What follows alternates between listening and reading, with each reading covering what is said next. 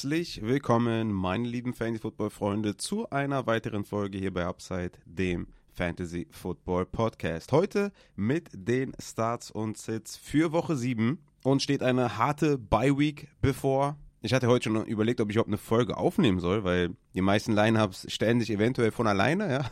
Wenn ihr Pech habt. Wir haben die, die Panthers in der Bye-Week, die Bengals, Cowboys, Texans, Jets und die Tennessee Titans. Selbst die haben ja ein paar Fantasy-relevante Spieler. Also das ist schon diese Woche eine taffe Aufgabe, das eine oder andere Line-Up zu stellen. Hier nochmal vielleicht der, der kurze Hinweis an diejenigen, die vielleicht einen negativen Rekord haben und einen Gail Wilson halten, einen Brees Hall halten, Chase, Mixon, ne? die gerne auch abgeben gegen andere Spieler, die etwas, etwas, nur minimal schlechter sind vielleicht, aber die halt available sind für Woche 7. Da müsst ihr halt gucken, ob ihr wirklich Ersatz, habt für Woche 7 oder ob das, ja, ob, ob, ob ihr nicht um einen äh, Trade äh, herumkommt, weil ihr einfach bessere Spiele aufstellen müsst. Ne? Ist halt in manchen Ligen so, da nicht zurückschrecken, auch ein minimales Downgrade einzugehen. Wenn ihr da Fragen habt, kommt gerne auf mich zu. Dann schauen wir mal, was da möglich ist. Ihr solltet natürlich jetzt nicht um jeden Preis irgendwas abgeben. Aber in Schönheit sterben bringt euch halt auch nichts. So, das Skript ist wie immer pickepacke voll. Lasst uns äh, keine Zeit verlieren. Ich hoffe, wie immer natürlich, dass die Infos und Tipps euch helfen für euer Lineup, für die perfekte Entscheidung, um nicht Punkte auf der Bank zu lassen oder schlechte Punkte im Lineup zu haben. Natürlich versucht immer eure eigene Evaluation mit, mit, zu berücksichtigen, woanders was aufzuschnappen, das mit einzufließen, meine Meinung mit einfließen zu lassen, Matzes Meinung noch bei, vom Injury Report mit einfließen zu lassen. Nehmt alles gebündelt, schaut, was für euch der beste Weg ist und genau, trefft dann die Entscheidung. Kurzer Reminder an der Stelle natürlich wie immer, Rankings sind online auf Patreon mit etlichen Notizen zu, weiß nicht, wahrscheinlich wieder zu 70 60 Spielern oder so, sage ich einfach mal 50 bis 70 Spieler haben auf jeden Fall Notizen. Also ne, viele Flexer auch, wo ihr euch dann selber entscheiden könnt, okay, wen stelle ich da auf? Also checkt die Rankings ab. Wie ich mitbekommen habe von den Supportern, einer der besten Benefits, die es hier gibt bei Upside. Nochmal für alle, die gerne beim Twitch-Livestream dabei sind oder bei Twitch äh, gerne Fragen stellen sonntags oder zum Monday Night Football Game gerne Watchalong machen mit mir. Ich bin nicht da. Ne? Ich bin immer auch im Auslandseinsatz. Wir haben das ja hier erweitert. Eventuell erweitere ich das nochmal ein paar Tage. Wir sind uns noch nicht ganz einig, wie wir das unter einen Hut bekommen, aber hier ist halt super viel zu tun und ich bin gerade hier völlig im Flow und habe alles perfekt eingerichtet. Podcast, Tierschutz. Ne? Es läuft wie geschmiert hier. Und ich würde es ungern jetzt äh, eigentlich cutten und wieder äh, zurückfahren, sondern das einfach jetzt hier erstmal so lassen, den, den, ja, wie soll ich sagen, Fantasy und Tierschutz so verbunden lassen, wie es jetzt gerade ist. Das passt perfekt. Äh, deswegen kann es auch sein, dass ich noch ein bisschen länger bleibe. Aber natürlich fallen die, die Livestreams aus, weil das Internet hält hier auf gar keinen Fall einen Livestream aus. Deswegen, ja, Twitch fällt aus. Aufbau der Folge ist natürlich wie immer, wir gehen zurück in Woche 6 und schauen uns das Monday Night Football Game an, gehen dann zum Thursday Night Football Game aus Woche 7, gehen dann zu den Starts und Sits, Start of the Week habe ich wie immer dabei. Strong Starts, Flexer mit Floor, Flexer mit Upside, Wide Receiver aus der zweiten Reihe mit Upside, wo es auch einige gibt diese Woche, weil die Bye Week kickt rein. Dann haben wir natürlich noch Christians Codekicker, Upside Bowl Transactions und dann noch den Injury Report mit Matze. Wir haben relativ spät jetzt den Injury Report, also wir haben jetzt gerade 21 Uhr, wo ich jetzt diese Folge aufnehme. Mit Matze nehme ich wahrscheinlich, ja, wir haben uns eigentlich so für 10 Uhr verabredet oder so werde ich wahrscheinlich hier mitten in der Folge einen kurzen Cut machen. Aber ich denke, das werden sehr, sehr updated Informationen sein, die euch da im Injury Report bevorstehen. Also das solltet ihr auf jeden Fall nicht verpassen. Okay, meine Lieben, ich würde sagen, damit haben wir genug drumherum geredet und können in das Monday Night Football Game aus Woche 6 einsteigen und uns mal anschauen, wie unsere Fantasy-Spieler da performt haben. Das Spiel war wichtig für mich, alle, glaube ich, die relevant waren, haben reingekotet. Also ja, okay, nicht reingekotet, nee. Das wäre jetzt auch unfair. Haben weniger geliefert, als ich erhofft hatte. Ne? Eckler hat weniger geliefert, Herbert hat ein bisschen weniger geliefert. Ich hätte noch ein bisschen mehr Pollard vertragen können. Der hatte ein solides Spiel, aber da habe ich auch mehr erwartet. Aber bevor ich jetzt hier, ne, gehen wir mal kurz rein. Also, Spiel war Cowboys bei den Chargers. 20 zu 17 für die Dallas Cowboys gegen das Spiel aus. Also die gehen mit 4-2 und die Chargers gehen 2 und 3. Also gehen in eine Negativserie. Dak Prescott hatte das erwartet gute Spiel, war ein klarer Starter, wie ihr wisst, hatte 272 Passing Yards, Touchdown geworfen und hatte noch vier Punkte am Boden plus Rushing Touchdown und damit 25 Fantasy-Punkte. Das war natürlich sehr, sehr nice. Er hat auch dieses Mal die Wide Receiver eingesetzt, unter anderem CD Lamb, der bisher eine durchwachsene Saison spielt. Aus den letzten drei Spielen vor den Chargers nur einmal über 10 Punkte gekommen und jetzt 15,2 Punkte erzielt, 117 Receiving Yards, 7 Catches gehabt, 15,2 Punkte ohne Touchdown ist natürlich sehr, sehr stark. Brandon Cooks ist die zweitmeisten Routen gelaufen und hatte die zweitmeisten Snaps. Unter den Wide Receivers allerdings nur die drittmeisten Targets mit 4. Gallup hatte 10. Aber Cooks hatte den Touchdown. Ne? Cooks hatte 4 Targets, 4 Receptions für 36 Yards und den Touchdown. Die Usage, also was die Targets angeht, bleibt sehr schwach bei Brandon Cooks. Das war das dritte Spiel in Folge mit 4 Targets. Tatsächlich bei Cooks ja der Standard, hat in vier der letzten fünf Spiele oder in fünf Saisonspielen, die er bisher hatte, viermal vier Targets gesehen. Ja, also das ist nichts, was man starten kann, leider. Hatte in Woche 3 gegen Arizona sieben Targets, ansonsten immer nur vier Targets. Das ist natürlich deutlich zu wenig und ohne Touchdown wäre das diese Woche auch wieder kein gutes Spiel gewesen. Deswegen würde ich da jetzt nicht überreagieren. Wir nehmen das natürlich mit, die 13 Punkte, aber usage-wise war das nicht gut. Gallup hingegen hatte sogar die meisten Targets aller Wide Receiver, war aber ein bisschen off mit Dak Prescott, hatte nur drei Catches bei den 10 Targets. Auch hier, denke ich mal, müssen wir bei der Offense einfach auch abwarten, wie sie in, in, in Tritt kommt. Wir starten Lamb, wir starten natürlich Tony Pollard und danach wird es halt eng, ne? Muss man schon sagen, die anderen Receiver sind momentan eigentlich nicht startable. Jake Ferguson auf Tight End hatte nur ein Target, eine Reception. Würde mich davon jetzt nicht komplett blenden lassen.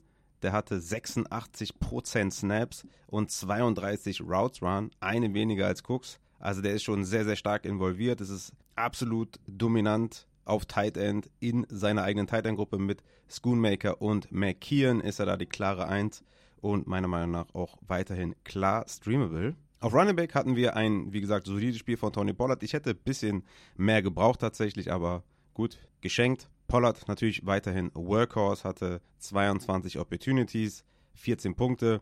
Man muss sagen, dass er am Boden sehr schlecht war, 15 Carries für 30 Yards. Allerdings hatte er eine lange Reception, wo ich so dachte, hä? Läuft er das nicht normalerweise to the house und, und zum Touchdown? Oder? Hattet ihr nicht auch das Gefühl? Ich weiß nicht, vielleicht könnt ihr mir da auch gerne widersprechen, aber ich hatte so das Gefühl, dass der eigentlich den Burst hat, ja, um da wegzulaufen. Ich meine, vielleicht war der Defender besonders schnell oder so, aber vielleicht ist Tony Pollard auch nicht ganz fit oder nicht ganz der Alte. Aber gut, das ist jetzt viel Spekulation. Er hatte sieben Targets, sechs Receptions für 80 Yards und 14 Punkte und ist moving forward ganz klar ein Top Running Back und ich würde immer noch ganz kar sagen, dass hier ein großes Buy-Low-Fenster offen ist. Ein sehr, sehr großes, nachdem er in Woche 4 7 Punkte hatte, in Woche 5 6,4, jetzt quasi nur 14. Aber das, das Fenster ist offen. Er ist ein absoluter Workhorse und das kriegst du nicht an jeder Ecke. Deswegen kauft Pollard. Und ja, auf der anderen Seite, Justin Herbert von den LA Chargers hat zwar 18,5 Punkte erzielt in Half PPA, aber das war ein Off-Game. Das war richtig, richtig, richtig schlecht von Justin Herbert. Er hat 227 Passing Yards erzielt, zwei Touchdowns, eine Interception. Aber er hat Keenan Allen, ich glaube sogar zweimal extrem überworfen.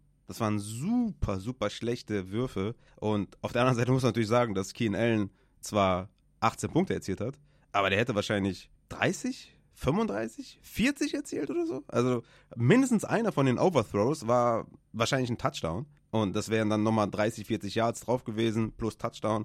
Also, das war schon krass. Und die, der andere Overthrow war ein Big Play auch. Also, Keen Allen hätte ein absolutes Monsterspiel gehabt, wäre Herbert einfach nur in Normalform gewesen, aber er war unterirdisch, deswegen haben sie, deswegen haben sie das Spiel verloren, wenn wir ehrlich sind. Wegen Justin Herbert, der war nicht on page und ja, Fancy-wise trotzdem 18,5 Punkte erzielt, nehmen wir mit.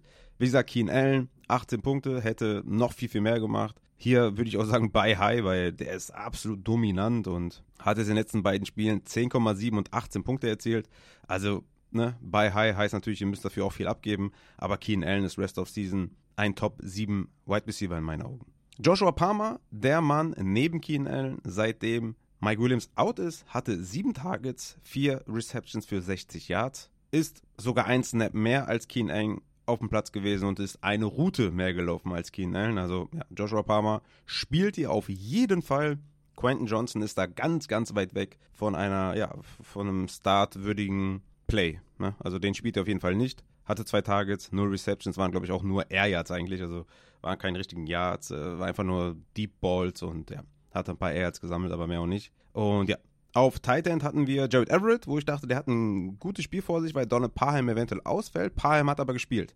Dennoch muss man sagen, normalerweise ist es ein 50-50 Split Backfield mit Everett und Parham. Dieses Mal war es 53 zu 30 Snaps für Everett und 26 zu 14 Routes Run. Das heißt, er war der Tight End 1A, kann man so sagen, und hatte 5 Tages, 3 Receptions und halt den Touchdown, deswegen hatte er 9 Punkte. Aber das war von der Usage her auf jeden Fall mal besser für Everett. Da muss man weiterhin schauen, wie sich da die Snaps und Routes Run verteilen bei Parham und Everett. Auf Running war es die Rückkehr von Austin Eckler. Der hatte insgesamt 19 Opportunities und war klarer Workhorse. Hat damit leider nur 8 Punkte erzielt, aber den stellte natürlich weiterhin auf. Gehen wir rüber zum Thursday Night Football Game aus Woche 7, was da lautete. Jacksonville Jaguars bei den New Orleans Saints. 31 zu 24 für die Jacksonville Jaguars. Damit sind 55 Punkte passiert. Das Over-Under lag bei 39. Also da hat Vegas viel Geld verloren wahrscheinlich. Das ging echt heiß hin und her, war ein aufregendes Spiel. Ich hatte mir auch erhofft, dass es ein cooles Spiel wird. Das war es auch. Ich habe es live verfolgen können und ja, habe mich auf jeden Fall ziemlich gefreut, weil ich viele, viele Shares hatte. Außer über Ridley, da habe ich mich nicht gefreut, aber insgesamt war es auf jeden Fall ein cooles Spiel. Damit gehen die Jacksonville Jaguars auch 5 und 2 tatsächlich, obwohl sie irgendwie noch gar keinen richtigen Rhythmus in der Offense haben, finde ich äh, zumindest. Ist das ein bisschen, ja, die Offense ist irgendwie, ja, wie soll ich sagen, also die haben gute Phasen, schlechte Phasen, setzen ihren Wide Receiver 1 nicht richtig ein, haben die Saints nochmal rangelassen. Vor allem in der zweiten Hälfte fand ich das nicht gut von, von Jacksonville. Trevor Lawrence war ja fit, also ganz klar war er fit. Also er ist 59 Yards hat er erlaufen, 204 Passing Yards, also auf die, auf die Verletzung kann man es nicht schieben. Aber irgendwie, die Jacksonville Jaguars Offense ist, ist für mich ein kleines Fragezeichen immer noch. Aber wir bleiben mal bei den Takeaways aus diesem Spiel und starten auch bei den Jacksonville Jaguars. Vielleicht hier wichtig zu erwähnen, dass äh, Trevor Lawrence ja eine gute Leistung gezeigt hat, auf jeden Fall. Also die Sit-Empfehlung war nicht gut, beziehungsweise der Process dahinter war gut, weil er war sogar eine Game-Time-Decision. Also hätte ich gewusst, dass er eine, eine richtige Game-Time-Decision ist, hätte ich noch mehr gesagt, ihr sollt ihn sitten wahrscheinlich. Das heißt, der Prozess war in Ordnung. Ich habe auch die ganzen Pre-Warm-Ups gesehen von Trevor Lawrence, als er da auch gelaufen ist und sowas. Aber, ne, dass man irgendwie ohne Defense äh, da einen Sprint hinlegt oder dann halt im Spiel, habe ich ihm dann nicht zugetraut. Der Coach hat auch gesagt, dass, ne, so der Instinkt zu laufen, da soll er, soll er sich wohl auch zurückhalten. Hat er nicht gemacht. 5,9 Punkte am Boden erzielt. Aber insgesamt 18 Punkte erzielt. Also, das war auf jeden Fall viel, viel mehr, als ich gedacht hatte. 204 Passing Yards, Touchdown erzielt. 5,9 Punkte am Boden ist halt super wichtig. Ne? Das habe ich ihm halt komplett genommen und dann äh, stehen hier 12 Punkte. Ne? Also muss man schon sagen. Deswegen Sit-Empfehlung war der Process richtig, aber die Entscheidung trotzdem falsch. Trevor Lawrence mit 18 Fantasy-Punkten, das kann sich auf jeden Fall sehen lassen. Hat natürlich wie immer Christian Kirk eingesetzt, wenn Zay Jones fehlt. 6 Targets, 6 Receptions, 90 Yards und den Touchdown. Der, ja, weiß nicht wann, 30 Yards oder so after the catch Touchdown war auf jeden Fall sehr, sehr nice. Hat er noch den Fumble verlost in der ersten Halbzeit, aber Christian Kirk immer aufstellen, wenn Zay Jones fehlt. 16 Punkte, war ein klarer Starter. Karen Ridley, das große Sorgenkind bei den Jacksonville Jaguars und natürlich auch für uns äh, Fantasy-Owner das Sorgenkind überhaupt. Ne? Hatte die meisten Snaps, ist die meisten Runden gelaufen, aber vier Targets gesehen, ein Catch, fünf Yards. Der ist jetzt besonders in den letzten zwei Wochen nochmal mehr off als in Woche 2 und 3, wo er auch schon nicht gut war es ist ein bisschen schwer halt zu sagen aus der Ferne, was da wirklich das Problem ist, ob sie keine Plays finden für Kevin Ridley, ob sie ihn nicht vernünftig einsetzen können. Ich meine, ich habe, er war ein klarer Sit. Ich habe es euch gesagt, ne? ihr sollt ihn sitten. Beziehungsweise habe ich gesagt, das ist ein Boom-Bust-Play. Gut, klar, fair. Das habe ich gesagt, das waren die Worte. Aber er war im Endeffekt äh, für mich eine Sit-Empfehlung. Insgesamt bei euren Fragen, natürlich, wenn da jetzt irgendwas anderes kam, Wide Receiver 4 Niveau, er war immer noch mein Wide Receiver 25, aber das ist natürlich für seine Verhältnisse relativ schwach. Was ich aber eigentlich sagen wollte, dass, ähm, ja, ich glaube, dass bei Karen Ridley mehr dahinter steckt als nur das Sportliche. Und das war ja auch einer der Gründe, weswegen ich da so ein bisschen äh, niedriger war als der Consensus, äh, wahrscheinlich in, in der ganzen Offseason, weil ich immer gesagt habe, ey Leute, vergesst nicht den mentalen Aspekt bei Kevin Ridley. Hat, war hier und da auch frustriert und so gut, das sind andere Wide Receiver auch, wie, wie DK Metcalf oder so, keine Ahnung. Jeder ist frustriert, jeder Wide Receiver oder jeder vermeintliche Alpha Wide Receiver oder Wide Receiver 1 ist frustriert, wenn er keine Targets sieht oder Receptions oder Yards hat, ist klar. Bei Ridley schwingt immer so ein bisschen was mit, ne? zumindest bei mir, weil ich das immer so ein bisschen im Auge habe, was da das Problem ist. Es könnte halt alles sein, ne? Neues Team, neuer Quarterback, neues, neues Scheme, äh, neuer, neuer OC jetzt auch, ne, von, oder neuer Playcaller, hat er gewechselt von, von Peterson zum neuen Playcaller. Vielleicht eine Mischung aus allem. Er hatte Boom Games, ne, gerade in Woche 1 101 Yards, in Woche 5 122 Yards, ne, 17 Punkte, 19 Punkte, aber sonst ist er eigentlich nicht trustworthy, ne? Also viele haben mich auch gefragt, was jetzt machen mit Kevin Ridley. Es ist, es ist tough, ne? In Woche 8 geht es gegen Pittsburgh, dann kommt eine Bye Week, dann San Francisco, dann Tennessee. Das sind gute Matchups, ne? Da Kevin Ridley zu sitten. Also ich, wenn ich jetzt ein Rest of Season Ranking machen würde, hätte ich ihn auf jeden Fall für die nächsten drei Wochen als Top 30 Wide Receiver und damit mal mindestens als Flexer. Natürlich kannst du ihn jetzt nicht aufstellen und sagen, ja gut, äh, die 10 Punkte bringt mir auf jeden Fall. Hoffentlich macht er noch einen Highlight-Catch oder hoffentlich macht er noch einen Touchdown oder keine Ahnung. Aber so richtig vertrauen kannst du Kevin Ridley auf jeden Fall nicht. Und ich kann auch verstehen, dass viele den lieber auf der Bank lassen. In den nächsten Wochen, trotz guter Matchups. Auf jeden Fall legitim. Dennoch sollte man seinen Boom auf jeden Fall auch nicht unterschätzen. Und dann ist halt irgendwann die Frage, was ist denn die Option neben Ridley? Ja, ist es dann Jameson Williams, der genauso viel Boom-Bust hat? Ist es Slayton? Ist es Sutton oder Judy, die man auch beide nicht aufstellen kann? Ist es Josh Downs, der einen guten Floor hat, aber vielleicht weniger Upside? Oder reden wir hier wirklich von einem Christian Watson, wo man sagt, ey, so, da passt eigentlich alles. Es ist ein Pittman, es ist ein Jacoby Myers, es ist ein Gabe Davis oder ein Addison oder ein Drake London die hätte ich dann halt schon davor. Ne? Aber es ist halt immer die Frage, was ist die Alternative? Ich würde sagen, Kevin Ridley ist eher ein Flexer als ein Wide Receiver Starter. Und ja, damit habe ich das, glaube ich, auch zusammengefasst und muss man weiter beobachten. Und ja, ist ein bisschen schade. Talent ist da.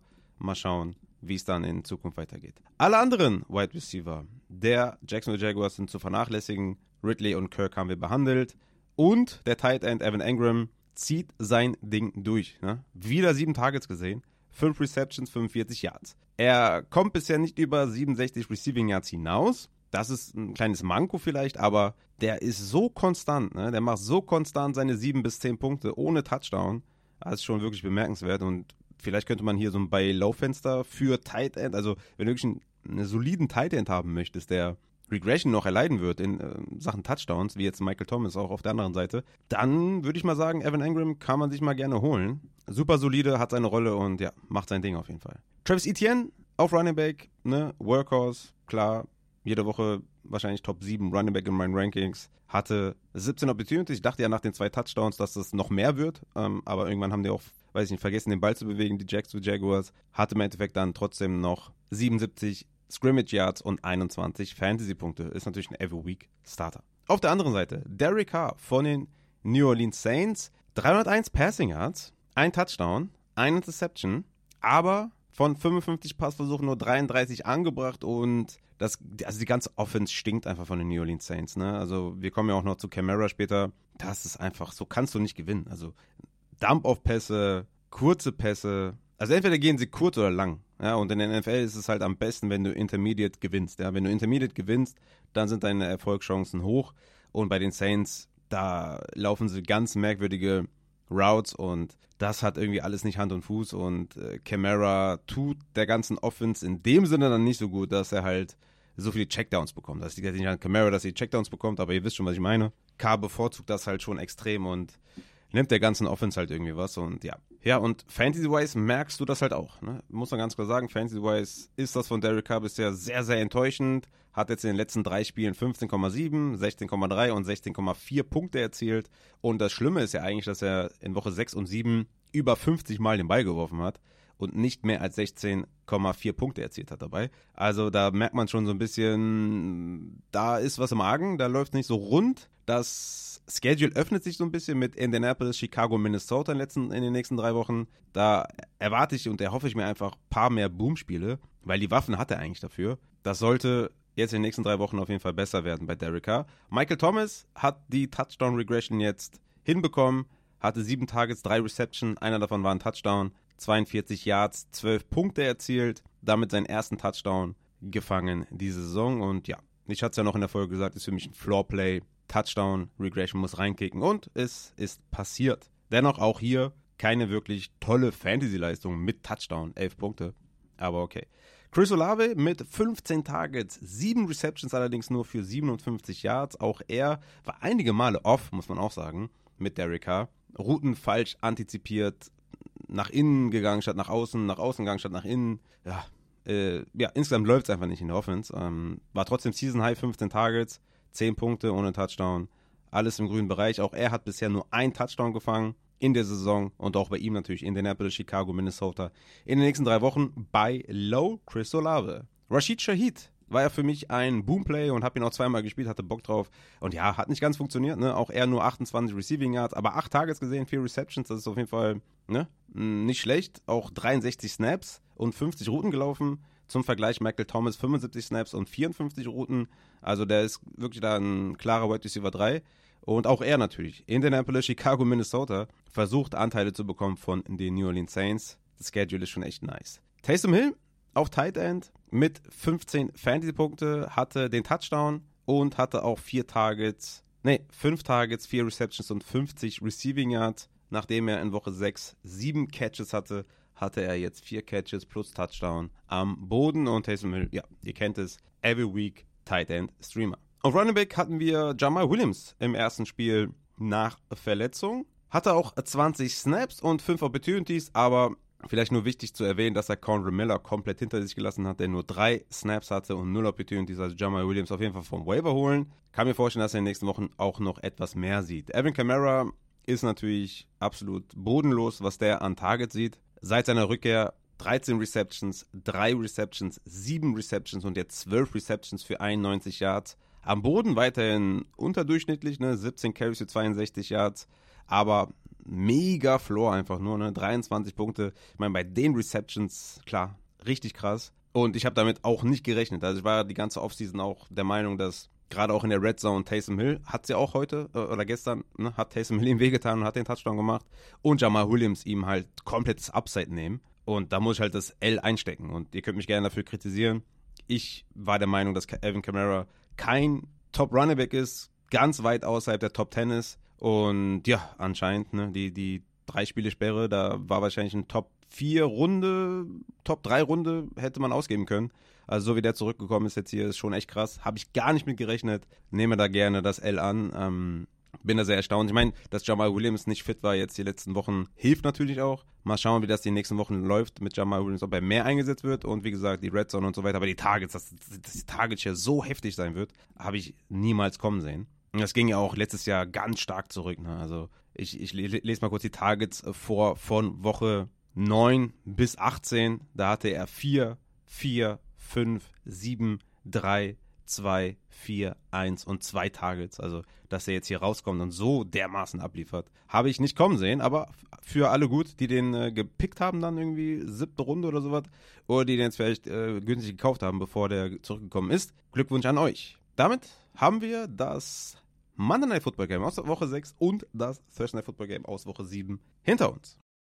Und kommen damit zu den Starts und Sits aus Woche 7. Starten werden wir natürlich bei den Quarterbacks und mein Quarterback Start of the Week ist Geno Smith von den Seattle Seahawks. Die Seahawks haben das dritthöchste Implied Team Total mit 26. Arizona ist auf 31 in Dropback Success Rate. Damit sollte auch klar sein, dass ihr Lockett und DK startet, aber das wählt ihr wahrscheinlich sowieso. Genos Regression in der Red Zone wird kommen. Ich erwarte einiges. Arizona erlaubt bisher die fünf meisten Fantasy-Punkte an Quarterbacks. Geno Smith ist mein Quarterback Start of the Week und mein Quarterback 7 in meinen Rankings. Strong Start diese Woche für mich. Matthew Stafford von den LA Rams gegen die Pittsburgh Steelers. Die Rams mit dem siebthöchsten Implied Team Total mit 23,25. Er hatte letzte Woche 14 Punkte gegen Arizona, das war etwas enttäuschend, aber ich habe es ja mehrfach gesagt, zwei Endzone Drops steckst du auch nicht einfach so weg. Das waren klare Catches eigentlich für Nakua und für Tyler Higby. Er ist weiterhin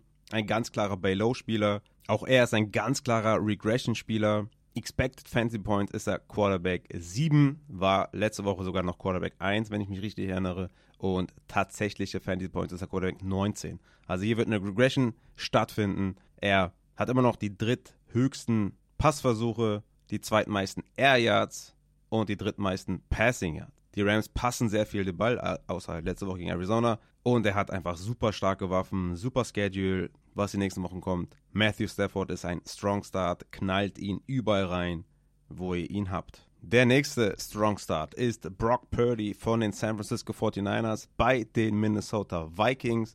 Die 49ers haben das vierthöchste Implied Team Total, obwohl McCaffrey wahrscheinlich fehlen wird. Und Brock Purdy ist für mich ein klarer Starter, obwohl die Vikings Defense above average spielt, aber natürlich weit weg davon ist, eine Lockdown Defense zu sein. Purdy ist generell natürlich immer ein solider Starter unter Kyle Shanahan. Das Gute ist halt, dass die Vikings es hoffentlich forcieren werden aufgrund ihrer Offense, dass Brock Purdy noch mehr den Ball werfen muss. Das wäre sehr wünschenswert und wie gesagt, Brock Purdy ist super effizient mit Kyle Shanahan und hat in den letzten drei Wochen vor der Vorstellung gegen Cleveland Woche 6, wo man ja wusste, das wird ein toughes Matchup, gegen die Giants 19 Punkte, gegen Arizona 21 und gegen Dallas 26 Punkte erzielt. Insgesamt sieben Touchdowns und null Interceptions vor Cleveland. Also, wie gesagt, Brock Purdy, super solides Play diese Woche. Beziehungsweise Strong Play. Meine Streaming Quarterbacks für diese Woche sind zum einen Sam Howell von den Washington Commanders. Es geht gegen die New York Giants. Die Commanders haben das 12 höchste Implied Team Total. Washington ist erster in Pass Rate over Expected. Die Giants sind letzter in Sacks und Bottom 7 in Pressure Rate. Dazu sind die Giants auf 28 in Dropback Success Rate. Also es ist ein Top-Matchup für Sam Howell und auch für Terry McLaurin, zu dem ich später komme. Howell mit 21,3 Fantasy-Punkten im Schnitt in den letzten drei Wochen. Super Streamer, stellt ihn weiterhin auf. Joshua Dobbs von den Arizona Cardinals ist auch diese Woche ein Streamer gegen Seattle. Sie sind mit 7,5 Punkten Underdog und das wird wahrscheinlich auch dazu führen, dass Joshua Dobbs den Ball werfen muss und auch Garbage Time vielleicht ein paar billige Punkte bekommt. Seattle gibt bisher die meisten Pass Yards per Game ab und sind auf Platz 30 in Dropback Success Rate. Also sehe ich hier auf jeden Fall auch Upside für Joshua Dobbs diese Woche. Ein sehr, sehr guter Streamer. Jordan Law von den Green Bay Packers, ebenfalls ein Streamer bei den Denver Broncos.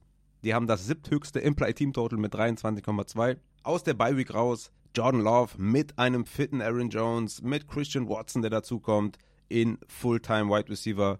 Und Denver ist weiterhin auf, auf Platz 32 in Dropback Success Rate. Love ist Fünfter in Percentage. Passing Attempts über 10 Yards. Also ne, viel Upside für Jordan Love und natürlich auch für Christian Watson. Denn Denver ist gegen Pässe über 10 Air Yards letzter in Completion Percentage. Jordan Love ist ein wunderbarer Streamer diese Woche gegen Denver. Top Matchup alles steht da auf Upside. Russell Wilson, der letzte Streamer, den ich noch habe für euch, gegen Green Bay. Auf der anderen Seite von Jordan Love, weil Green Bay auf Platz 24 in Dropback Success Rate ist und Russell Wilson, wie gesagt, ich hatte es ja schon mehrfach gesagt, einfach einen guten Floor hat. Ne? Auch wenn er es nicht umgesetzt hat gegen KC, das weiß ich. Habe ihn dort selber gestartet. Deswegen fühle ich jetzt auch, was einige von euch wahrscheinlich denken. Ja, die sieben Punkte gegen KC waren nichts, aber davor hat er einfach immer super solide gespielt. Und mit Sean Payton gegen diese Defense sehe ich da einfach einen guten Floor für Russell Wilson. Damit kommen wir zu den Sits auf Quarterback und ich habe hier niemanden. Ich habe hier wirklich niemanden als Quarterback-Sit. Ich meine, dass man jetzt hier den Backup von Jimmy Garoppolo und Justin Fields sittet, ist klar. Dass man Mac Jones sittet, ist klar. Dass man Gardner Minshew sittet gegen die beste Defense der Liga gegen Cleveland, ist klar. Dass man Tyro Taylor sittet gegen Washington, wieder mal ohne O-Line, sollte klar sein. Dass man Kenny Pickett sittet gegen die Rams, sollte klar sein. Mit der Offense, die Pittsburgh liefert, gibt es keinen Grund, Kenny Pickett zu starten. Und dann ist man auch schon bei einem Trevor Lawrence, der für mich ein Sit war. Dann ist man schon bei Russell Wilson, der ein Streamer ist. Bei Baker Mayfield, der für mich auch ein Streamer ist, gegen Atlanta. Ja, und dann bist du schon bei Quarterback 15, 14, 13. Wen soll ich da sitten? Also, ne, klar. Quarterbacks, die vielleicht irgendwie below expectation sind. Jared Goff und Kirk Cousins, aber ich würde die niemals als Sit bezeichnen, weil die sind so solide bisher oder so gut bisher und die Offense ist halt gut, äh, gerade auch von den Detroit Lions, natürlich gegen Baltimore, super toughes Matchup. Baltimore auf 3 in Dropback Success Rate, aber Goff hat eine gute O-Line, hat gute Receiver, Gibbs als äh, Anspielstation wahrscheinlich zurück. Also du kannst Goff nicht sitten. Cousins natürlich äh, gegen San Francisco, schweres Matchup. ist San Francisco ist Fünfter in Dropback, Success Rate. Jefferson fehlt, aber auch da, ne, die Secondary ist jetzt nicht irgendwie, dass, dass sie einem große Angst macht. Cousins wirft den Ball auf, wird wahrscheinlich auch gezwungen sein, den Ball zu werfen. Schwer, Cousins auch zu sitten. Die haben einfach einen guten Floor und deswegen habe ich außer die offensichtlichen, ja, und vielleicht noch Pickett oder was, ist der vielleicht so nicht ganz auf, aber, ja, keine Ahnung. Habe ich keine Sits auf Quarterback, weil die Bye Week ist halt auch, ne, ganz klar, dass die schon viele Spiele auch wegnimmt, die man vielleicht sitten könnte. Kommen wir zu den Running Back Starts und Sits. Auch hier habe ich natürlich wieder einige vorbereitet für euch. Mein Running Back Start of the Week ist Brian Robinson von den Washington Commanders bei den New York Giants. Ist ein Must-Start, weil die Commanders besser sind als die Giants. Ich glaube, da erzähle ich niemandem was Neues. In Führung spielend ist Brian Robinson ein Must-Play. Habe ich schon mehrfach gesagt in vielen Folgen, um es nochmal zu untermauern. In Führung oder in One-Score-Games hat Brian Robinson bisher 21 Opportunities, 21 Opportunities, 16 Opportunities und 12 Opportunities. Und die Giants sind auf 28 in Rush Success Rate. Brian Robinson, ein klarer Must-Start, mein Running Back Start of the Week. Strong Starts diese Woche. Muss ich nochmal erwähnen, weil viele mich angeschrieben haben bei diesen Kandidaten. Deswegen muss ich die ganz kurz unterbringen. Ja? Will es nicht zu lang machen. Raheem Mostert von Miami absoluter, also ich weiß gar nicht, ob Strong hier reicht, aber mein Running Back 5 diese Woche gegen Philly, 60% Snaps und 20 Ops ohne A-Chain oder A-Chan, um das mal gehört zu haben. Bitte keine Mossad-Fragen, den müsst ihr spielen. Also Pacheco genauso von den Kansas City Chiefs, mein Running Back 9 diese Woche gegen die Chargers. Team Rush, Attempt Share in den letzten drei Wochen 77%, 80% und 89% und die Chargers sind auf 24 in Rush Success Rate. Also Pacheco absoluter Must-Start. Und Aaron Jones von den Green Bay Packers ist fit, soll spielen. Wir warten natürlich noch, was der Matze sagt. Meiner Meinung nach gegen Denver. Absolutes Must-Play. Auch hier Aaron Jones fragen. also wie gesagt, ne? mal gucken, was Matze noch sagt. Ich denke aber, dass der sagt Full Go. Aaron Jones müsst ihr aufstehen gegen Denver. Super viel Upside. Let's go. Wir kommen zu den Flexern mit Floor. Hier habe ich auch einige und zum einen oder zum Start habe ich hier Jerome Ford von den Cleveland Browns, mein Running Back 14 diese Woche bei den Indianapolis Colts. Die Colts sind auf 21 in Rush Success Rate. Ford hatte 19 Opportunities und 51% zu 37% Snaps gegen Hunt. Er war also immer noch ganz klarer Leadback, obwohl Hunt natürlich auch Season High Snaps und Touches hatte. Ford ist immer noch fein. Deshaun Watson wird wahrscheinlich spielen und somit wird Cleveland wahrscheinlich häufiger auch in die Red Zone kommen. Jerome Ford nicht zurückschrecken.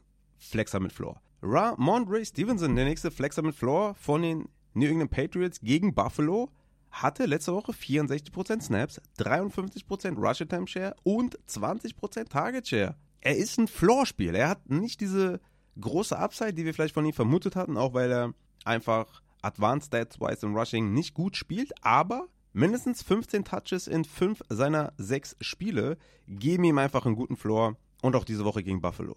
Javonte Williams von den Denver Broncos gegen die Green Bay Packers die Packers sind ein gutes Matchup. Ne? Platz 25 in Rush, Success Rate, 10 Opportunities nach der Rückkehr gehabt, sah super explosiv aus, hatte leider nur 0 Targets und drei Snaps weniger als McLaughlin. Das ist so ein bisschen concerning. Wenn man halt gar keine Passing Downs sieht und keine Targets sieht, dann wird es halt schwer mit dem Upside, meiner Meinung nach. Und wenn dann McLaughlin sogar mehr Snaps sieht, ja, für einen guten Floor würde ich Javonte auf jeden Fall aufstellen. Ich erwarte hier aber keine 20 plus Punkte diese Woche. Alexander Madison von den Minnesota Vikings für mich auch ein Floorplay gegen San Francisco. San Francisco ist auf 26 in Rush Success Rate, also gutes Matchup. Ich meine, das sind sechs Wochen äh, Sample Size, da kann man schon mal sagen, dass es ein gutes Matchup ist. Und Madison hatte halt das Comeback letzte Woche mit 78% Snaps und 82% Rush Attempt Share. Er selber spielt immer noch einen schlechten Football, aber die Opportunities sind da, der Floor ist da. Deswegen Madison für einen guten Floor auf jeden Fall wieder rein in euer Lineup. Flexer mit Upside habe ich hier ein paar Boom-Bust-Spieler. Ja? Also anders kann es nicht sagen. Jamir Gibbs von Detroit Lions gegen Baltimore. Baltimore super tough. Auf 7 in Rush Success Rate. Aber sollte Jamir Gibbs hier der, der Workhorse sein, dann hat er Upside. Ja? Ist so ein bisschen die Frage natürlich. Ja? Ich habe hier keine Spieler, die einen guten Floor mitbringen und Upside gleichzeitig. Hier gibt es heute nur Boom Bust. Und das erste Boom Bust Play ist Jamir Gibbs von Detroit Lions, weil Monty wahrscheinlich ausfällt und er dann in die Workhorse-Rolle schlüpfen wird wahrscheinlich. Hoffentlich einen hohen Target Share auch mitbringt gegen Baltimore. Der nächste ist Zach Evans von den LA Rams gegen die Pittsburgh Steelers. Pittsburgh auch schweres Matchup, Platz 10 in Rush Success Rate. Plus, Zach Evans heißt nicht, dass der hier Leadback ist oder Workhorse ist, nur weil Kyron Williams ausfällt. Das kann genauso gut ein Three-Headed Backfield sein mit Gaskin oder Henderson, der auch vom Practice Squad geholt wurde. Also hier ist sehr, sehr viel möglich von Three-Headed Backfield bis hin zu Workhorse. Und man muss vielleicht noch dazu sagen, dass Zach Evans halt den Job verlor, äh, oder den Job sich hat nicht durchsetzen können gegen Kyron. Und Kyron ja ein absoluter Workhorse war, was eigentlich gar nicht seine Rolle ist. Und eigentlich Kyron und Evans, ja, hätten sich eigentlich gut komplementiert. Aber Zach Evans hat zumindest mal meiner Meinung nach die Chance, hier das Backfield zu übernehmen und in der Red Zone eingesetzt zu werden, weil er das komplette Skillset mitbringt. Er ist ein guter Receiver auch in meinen Augen. Deswegen gebe ich ihm diese Woche ein Upside-Play. Mehr Boom-Bass als wirklich reines Upside, aber Zach Evans, wenn ich ihn geholt habe vom Waiver, werde ich ihn höchstwahrscheinlich auch spielen gegen Pittsburgh. Deontay Foreman von den Chicago Bears gegen die Las Vegas Raiders ist ein absolutes Upside-Play. Er ist wahrscheinlich, ja, er bringt schon noch einen Floor mit, muss ich sagen, weil Roshan halt out ist. Ne? Roshan Johnson ist out, hatte ohne Roshan Johnson letzte Woche 16 Opportunities, 60% Snaps und 45% Rush Attempt Share. Mit Tyson Bagent diese Woche könnte es auch ein paar Dump-Off-Pässe geben, weil Justin Fields ausfällt. Und Las Vegas ist auf 30 in Rush Success Rate. Das heißt, Deontay Foreman ist auf jeden Fall ein Upside-Play und ich stelle ihn auf. Kommen wir zu den Sits diese Woche auf Running Back. Hier habe ich auch ein paar mitgebracht. Zum einen Najee Harris und Jalen Warren, die Pittsburgh Running Backs gegen die LA Rams. Die Rams sind auf 8 in Rush Success Rate. Es ist ein absolutes 50-50 Split Backfield mit Harris und Warren in so ziemlich jeder Metrik. Ne? Snaps, Opportunities, Touches, ja, und dann haben sie auch keine, keine Red Zone Plays, keine Ten Zone Plays, keine Inside Five Plays, keine Touchdown Dependent Plays und ja, also ich weiß nicht, wie du Harris oder Warren spielen kannst. Für mich Sits. Dann gehen wir zu den Indianapolis Colts Backfield. Jonathan Taylor und Zach Moss, beide für mich Sits gegen Cleveland. Cleveland ist absolut brutal im Pass, gegen Quarterbacks, gegen Running Backs, auf Platz 4 in Rush Success Rate. Es war ein 50-50-Split in Woche 6 mit Zach Moss und Jonathan Taylor. Und warum sollte es diese Woche anders sein? Vielleicht sogar etwas mehr noch Taylor und weniger Moss. Trotzdem, Cleveland ist super tough. Indianapolis mit Minshew. Das wird eine harte Woche für Minshew. Hart für Jonathan Taylor, hart für Zach Moss. Ich würde die nicht aufstellen gegen Cleveland. Gus Edwards von den Baltimore Ravens auch für mich ein Sit, weil Detroit ist auf 5 in Rush Success Rate. Er hatte letzte Woche 61% Snaps und 17 Opportunities, aber er macht keine Fantasy-Punkte.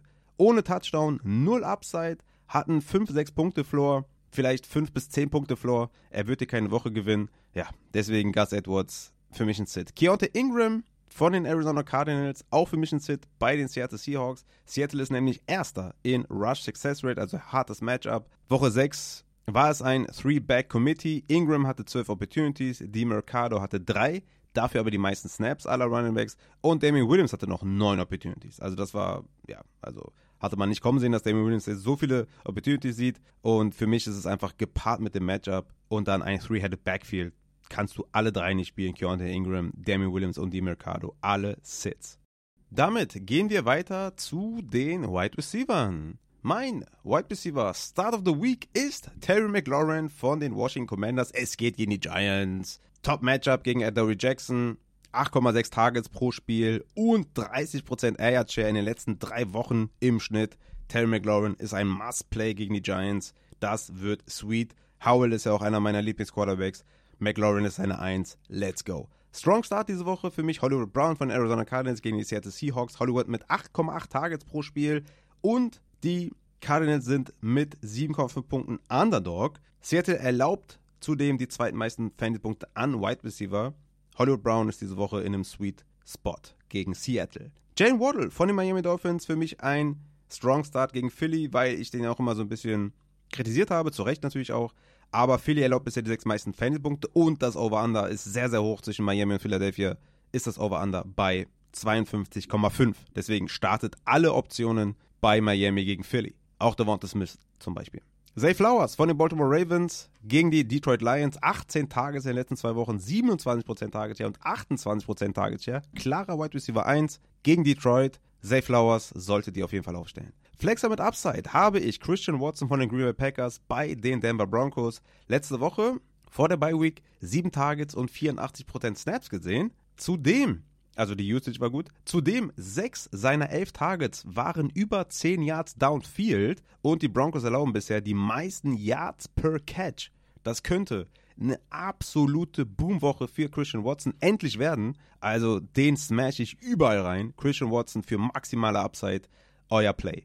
John Addison von den Minnesota Vikings gegen die San Francisco 49ers hatte ohne Justin Jefferson 100% Routes Run, 17% Target Share, 12 Targets in den letzten zwei Wochen, jeweils ein Endzone-Target in den letzten vier Spielen. Also John Addison könnte hier wirklich vom Gamescript profitieren und natürlich auch vom Auswahl von Justin Jefferson. Wird in der Endzone gesucht. Upside Play John Addison. Joshua Palmer von den LA Chargers bei den Kansas City Chiefs hatte 100% Route Run, 21% Target Share und sieben Targets letzte Woche. Davon waren zwei in der Endzone. Also Joshua Palmer bei diesem hohen Over-Under von, nee, von 50,5. Genau, 52,5 war Miami und Philly. Hier ist es 50,5. Also smash it. Alle Aufstellen von den Chargers. Ganz klar, Palmer gehört dazu. Flexer mit Flo habe ich diese Woche auch zwei mitgebracht. Und zwar Michael Pittman von den Indianapolis Colts gegen Cleveland. Hab noch so dazu geschrieben, wie Low Expectations, aber richtig sitten kann ich Pittman auch nicht. Auch wenn Cleveland natürlich super, super tough ist und ein super hartes Matchup. Pittman hat mit Gardner München in zwei Spielen 25 Targets und 18 Receptions. Wie willst du das sitten? Deswegen für mich ein äh, Floor-Spiel, äh, etwas below expectations, aber ich kann Pittman nicht sitten. Drake London von Atlanta Falcons bei den Tampa Bay Buccaneers in den letzten drei Wochen. Drake London mit 24%, 24% und 28% Target Share macht 7, 9 und 12 Targets. Das ist super, super geil. Super Floor. Upside fehlt halt so ein bisschen, weil es keine explosive Offense ist und es halt schon noch über den Run geht. Und halt die kleine Downside ist halt da, dass sie vielleicht besser sind als Tampa Bay und in Führung gehen und dann wird es halt schwierig. Deswegen eher Floor als Upside, aber Drake London für mich auch ein Start. Wide Receiver aus der zweiten Reihe mit Upside diese Woche für mich Josh Downs von den Colts. Wie gesagt, Cleveland ist tough, tough, tough. Ja, klar, alles gut. Habe ich auch jetzt mehrfach gesagt, dass Cleveland absolut brachial ist, aber mit Deshaun Watson als Quarterback bei den Browns kann es auch sein, dass die Browns vielleicht in Führung gehen und dass mehr Passing Attempts da sein werden für Gardner Minshew. Ob es dann für Minshew gut ist, ist eine andere Sache, aber für Pittman sollte es solide sein. Und Josh Downs hat acht Targets und sechs Receptions per Game mit Minshew. Also die beiden werden klar favorisiert, Josh Downs und Pittman von Minshew. Deswegen aus der zweiten Reihe Josh Downs aufstellen. Wanda Robinson von den Giants gegen Washington ist klar der beste Receiver in dieser Offense und hatte letzte Woche acht Receptions für 62 Yards. Tyrod Taylor wird wahrscheinlich wieder spielen, was besser ist für ihn, glaube ich. Und ähm, ja, Wanda Robinson aus der zweiten Reihe mit Upside. Rashi Rice von den Kansas City Chiefs gegen die LA Chargers, auch jemand aus der zweiten Reihe mit Upside. Besseres Matchup kann es nicht geben für Wide Receiver. Die Cornerbacks, Michael Davis, Samuel und Taylor sind alle Plus-Matchups für Rashi Rice. Justin Watson ist out von den Kansas City Chiefs und Rice hat acht Receptions in zwei Spielen gesammelt, also jeweils vier, wird in der Endzone gesucht. Hohes Over-Under. Rushy Rice aus der zweiten Reihe reinknallen. Rondell Moore gegen die Seattle Seahawks, 12 Targets in zwei Spielen, jeweils über 66% Snaps in den beiden Spielen. Wie gesagt, harter Underdog gegen Seattle. Da könnte man mit viel Rückstand auch noch ein paar Plays für Rondell Moore haben. Aus der zweiten Reihe sehe ich da auf jeden Fall Upside. Dann habe ich noch Jaden Reed von den Green Bay Packers bei den Denver Broncos. Ist klar auch ein Boom-Bust-Play, Jaden Reed. Yards per Catch dieses Jahr 24, 9, 21, 18 und 7. Also hat die Boom-Wochen dabei und es geht gegen Denver, die einiges an Boom erlauben für Wide Receiver. Wie gesagt, die meisten Yards per Catch lassen sie zu. Jaden Reed kann man auf jeden Fall reinflexen für maximales Upside. Sit diese Woche sind für mich die Pittsburgh Wide Receiver, Deontay Johnson und George Pickens. Die Rams haben bisher erst ein Touchdown an Wide Receiver erlaubt. Pickens hat in seinen Boomspielen von einzelnen Big Plays gelebt. Die Offense stinkt komplett. Deontay und Pickens werden sich gegenseitig Targets klauen. Ich meine, Frymuth fällt aus, das könnte ne, gewisse Target Floor vielleicht haben, aber die Offense stinkt. Die Offense stinkt, die Rams sind eine gute Defense. Pittsburgh, Wide Receiver für mich, sit. Debo Samuel von den San Francisco 49ers bei den Minnesota Vikings. Ich bin nicht überzeugt davon, dass er komplett fit ist und er hat uns zu oft enttäuscht schon in der Vergangenheit, dass er angeschlagen gespielt hat, Limited Snaps gesehen hat und deswegen bin ich bei Debo Samuel diese Woche raus. Ganz einfach. Zuletzt habe ich noch die Denver Broncos Wide Receiver, Cortland Sutton und Jerry Judy.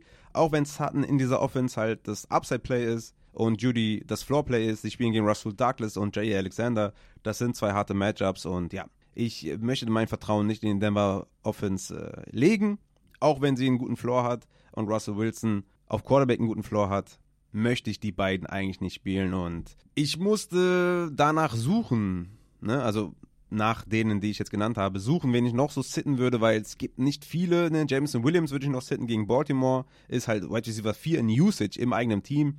Da muss noch mehr kommen, bevor ich den aufstelle. Und sonst haben wir halt eine Bye Week. Ne? Also selbst KJ Osborne ist für mich ein Starter. Romeo Daubs ist für mich auch ein Spieler, den ich aufstellen könnte. Könnte ich auch hier bei der White Receiver aus der zweiten Reihe nennen gegen Denver, weil es halt ein super Matchup ist. Aber ich habe schon Christian Watson und Jane Reed genannt. Ne? So, und dann, weiß ich nicht, Gabe Davis spielte natürlich auf jeden Fall DJ Moore als ganz klaren Sit zu deklarieren gegen Las Vegas. Ist halt auch irgendwie schwierig. Ne? Aber klar, below expectations, DJ Moore muss man nicht unbedingt spielen diese Woche mit dem Quarterback Downgrade. Aber gegen Las Vegas hast du halt auch so ein, so ein Kind of Floor. Jacoby Myers spielst du natürlich auf jeden Fall gegen Chicago, auch wenn er natürlich mit Backup Quarterback Play äh, spielt. Brian Hoyer ist ein Veteran, der wird das schon regeln und die Targets sehen für, für Myers und, und Adams. Deswegen, wen soll ich hier noch als Sit deklarieren? Ich bleibe dabei und gehe rüber zu den Tight Ends. Auf Tight End habe ich diese Woche Luke Musgrave von den Green Bay Packers. Ihr merkt es sehr Green Bay Packers lastig, also Jordan Love ist ein Mustard.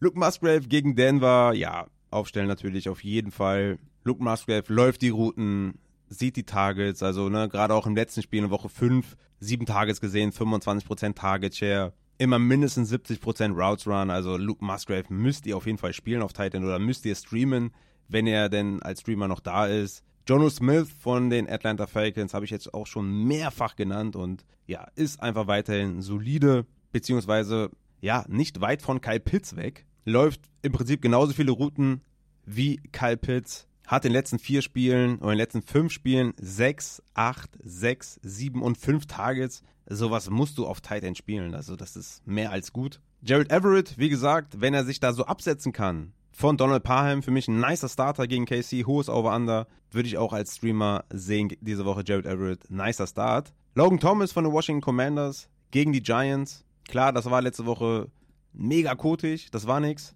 Aber trotzdem 66% Routes Run gesehen. Es geht gegen die Giants. Logan Thomas bleibt für mich ein Streamer. David Njoku gegen die Colts, für mich auch ein Streamer diese Woche. Deshaun Watson soll spielen. Er hatte letzte Woche 84% Routes Run, 13% Target Share, also vier Targets. Und ja, das soll besser werden mit Deshaun Watson und deswegen, also wenn ich die Möglichkeit hätte, würde ich in Joko wieder reinknallen. Trey McBride von den Arizona Cardinals, für mich auch ein Starter gegen Seattle, hatte Season High 46% Routes Run und Season High 14% Target Share. Wie gesagt, Underdogs sind die Arizona Cardinals und hier könnte auf jeden Fall Targets abfallen für Trey McBride. Der letzte Streamer, den ich habe, ist noch Michael Mayer gegen Chicago hatte Season High 81% Snaps und Season High 6 Targets, 5 Receptions und 75 Yards letzte Woche. Er kommt langsam, auch hier natürlich Backup Quarterback Play, aber es geht gegen Chicago. Brian Hoyer ist ein Veteran, der den Ball verteilen kann. Chicago macht niemanden Angst in der Defense, deswegen Michael Mayer ein Streamer.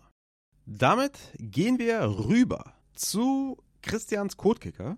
Wir lassen den Christian mal hier die Floor-Kicker, Upside-Kicker und so weiter vorstellen. Ja, also passt jetzt auf. Wenn ihr mit Kicker spielt, ist das eure Adresse hier. Und danach gehen wir dann zu den Upside Board Transactions und noch zum Injury Report. Deswegen bleibt dran und ab zum Christian. Christians Code Kicker. Mahlzeit, meine Freunde. Ich, äh, ich, ich muss vorab mal eine, eine Frage stellen. Also, wenn ich Code Kicker, ähm, Code Kicker, das Würstchen vom Lande, kennt ihr Böcklunder? Alter, die Birklunder Fanbox, die war was auf Schalke damals. Ähm, das ist auf jeden Fall, ich bräuchte ein neues Jingle, habe ich mir überlegt, weil das ist, ich schwirrt mir immer im Kopf rum, wenn ich an Codekicker denke. Dann rufe ich, wenn ich die Treppe runtergehe, Codekicker, das wirst du von. Naja, egal. Wie dem auch sei. Auf jeden Fall ähm, bin ich wieder da mit dem äh, Codekicker der wichtigsten Position im Fantasy, wie jede Woche, ihr wisst es. Und diese Woche haben wir es natürlich schwer. Wir haben in der Bye Week 2 sechs Teams und das äh, macht das Ganze natürlich nicht einfacher. Dazu natürlich das äh, Thursday Night Game, wo ja ein guter Kicker dabei war, der interessant gewesen wäre, der schon wieder vergeben ist, äh, weil er halt schon gespielt hat. Aber ich habe natürlich hier wieder vier Stück mitgebracht, die äh, euch den Sieg holen werden, die alles rausreißen werden. Aber fangen wir mal an mit demjenigen, den ihr einfach nur braucht, damit er euch ein paar Pünktchen aufs Board bringt. Den Floor Kicker. Der Floorkicker diese Woche ist Chris Boswell von den Pittsburgh Steelers. Die spielen gegen die Los Angeles Rams. Äh, und schön ist das Ganze, ich habe hier drei Kicker, die im späten Spiel spielen. Dementsprechend könnt ihr tatsächlich genau gucken, was braucht ihr gerade. Könnt noch late swappen im Kicker-Bereich. Supergeil. Also, ähm, Dementsprechend super geil. Ich habe die äh, Spielzeiten dabei geschrieben. Chris Boswell im späten Slot um 4.05 Uhr, das ist um 22.05 Uhr, so. Äh, ist 12% owned, könnte fast schon unter die Under the Radar-Rubrik fallen, aber was ich damit sagen will, ihr kriegt ihn auf jeden Fall. Äh, Over-Under im Spiel liegt bei 43,5, Spread bei 3. Pittsburgh kommt aus einer Bye-Week. Ne, das ist sehr wichtig. Äh, die Offense wird da, denke ich, auf jeden Fall einen Plan haben. Dazu war Chris Boswell auch diese Saison mega verlässlich. Ne? Und die Pittsburgh Steelers spielen gegen eine starke Red Zone Defense. Ähm, ich glaube, Boswell wird hier easy einen guten Floor haben und euch den dann bis dahin hoffentlich bestehenden Vorsprung übers Ziel retten. Wenn ihr jetzt natürlich, äh, wenn der Kicker eure einzige Position ist und ihr noch unbedingt 20, 30 Punkte braucht, dann ist Chris Boswell wahrscheinlich nichts. Aber dann habe ich den nächsten an der Hand. Und das ist Riley Patterson von den Detroit Lions gegen die Baltimore Ravens spielt er. Allerdings schon früh. Das ist äh, keine Option dann zum Late Swappen, wie ich gerade selber merke. Die habe ich ja später noch äh, bei den Under Radar Kickern. Der ist zu 36% owned, Riley Patterson. Also wenn ihr euch vorher schon dazu entscheidet, hier mal ordentlich äh, einen rauszuholen, weil ihr Kevin Ridley habt oder so, ne, da braucht man ja jetzt äh, ein bisschen, bisschen Punkt hinten raus. In dem Spiel Detroit gegen Baltimore gibt es ein Over-Under von 43, der Spread liegt bei 3. Baltimore ist die zweitbeste Red Zone Defense der NFL. Und die letzten drei Spiele haben die nur 12,5% an Scoring Drives zugelassen. Ja, und deshalb konnten Kicker in vergangenen Spielen doch immer richtig gut gegen die Punkte. Ne? Detroit auf der gegenüberliegenden Seite ist über die letzten drei Spiele die Nummer 10 Offense in der Red Zone. Also könnte sich dieser Effekt vielleicht so ein bisschen aufheben. Ne? Und ähm, was viel interessanter ist, ist, dass die Detroit Lions nach DVOA äh, die viertbeste Offense generell sind. Also das Ding ist halt, entweder haben wir hier eine gute äh, Conversion Rate und gute äh, PATs, Point After Touchdowns, extra Punkte, oder aber durch die gute Ravens Defense halt einiges an Field Goals. Ne? Also Riley Patterson ist Vulkanausbruch Deluxe in Woche 7. Riley Patterson, go for it. Ich äh, würde ihn mir holen in jeglichen Kickerligen, die ich habe, weil Riley Patterson ist einfach eine Macht, eine Bank diese Woche. Riley Patterson, let's fucking go. Aber wenn ihr von Chris Boswell nicht nur diese 15, 17, vielleicht auch 20 Punkte braucht, sondern wirklich mal Sky is the limit, dann habe ich natürlich noch zwei Under the Radar Kicker. Gut, den ersten jetzt wieder für den Floor. Ah, ich, äh, ich bremse euch wieder. Ich mache euch heiß auf den letzten, ne? Aber äh, den ersten wieder für den Floor. Matt Prater von den Arizona Cardinals gegen die Seattle Seahawks spielen auch um 5 nach 10. Der ist nur 3% owned, gibt ein Over-Under von 44,5, ein Spread von 7,5. Spread aber ziemlich egal, weil die Cardinals wollen ja eh nicht gewinnen, deswegen, ähm, ne? Aber gut, die Arizona Offense war die letzten Wochen so ein wenig am struggeln, ne? In der Red Zone sind sie auch echt nicht gut und ja, darüber hinaus jetzt auch nicht so gewesen die letzten Wochen. Aber dennoch denke ich, sind sie gut genug, um den Ball gegen die Rams zu bewegen. Und, ähm, ach, gegen die Rams sag ich schon, gegen die äh, ähm, Seahawks zu bewegen, so. Und bei allem darüber hinaus kommt dann halt Matt Prater ins Spiel. Die Cardinals werden, denke ich, schon Punkte aufs Board bringen gegen die Seahawks im Divisional Game. Ne? Da, da geht es ja trotzdem noch um was, äh, auch wenn man natürlich knapp verlieren muss, aber da geht es um was. Und ähm, ja, also wie viele Punkte das letztendlich sein werden, ne? Und eben, ob sie angesichts des Tanking-Modus dann halt auch bei jedem Fourth and Short dafür gehen werden oder müssen. Who knows? Ich glaube, der Floor bei Matt Prater ist, äh, ist gerade diese Woche dann gegen die Seahawks äh, ganz gut. Super, würde man sagen. Super. Super ist der. Und dann kommen wir zum Vulkanausbruch Light. Nach Riley Patterson, äh, der Under the Radar Upside Kicker, Anders Carlson von Green Bay gegen die Denver Broncos. Der spielt erst um 22.25 Uhr. Also, wenn ihr um 5 vor 10 da sitzt und denkt, Mann, jetzt brauche ich Punkte. Und ich habe Chris Boswell als Floorkicker. Dann switche ich jetzt zu Anders Carlson, Green Bay gegen Denver und hole mir den absoluten Sieg. Over-Under von 45, Spread von 1, also ein richtig enges äh, Spiel da in, in Denver. Ich bin mir gerade gar nicht äh, sicher. Blablabla. Sie spielen in Denver, genau. Ah, ja, schön. Also, äh, das wird super. Vulkanausbruch Light, ne? Wie gesagt, Anders Carlson von den Packers. Ähm, die Denver Broncos sind natürlich eine richtig beschissene Defense. Ne? Die sind dead last nach DVOA.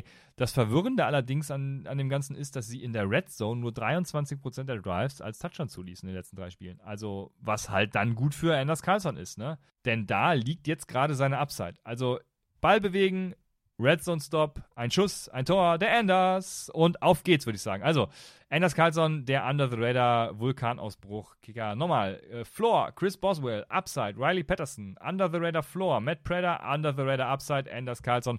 Viel Glück bei euren Spielen und viel Glück und viel Segen auf all euren Wegen.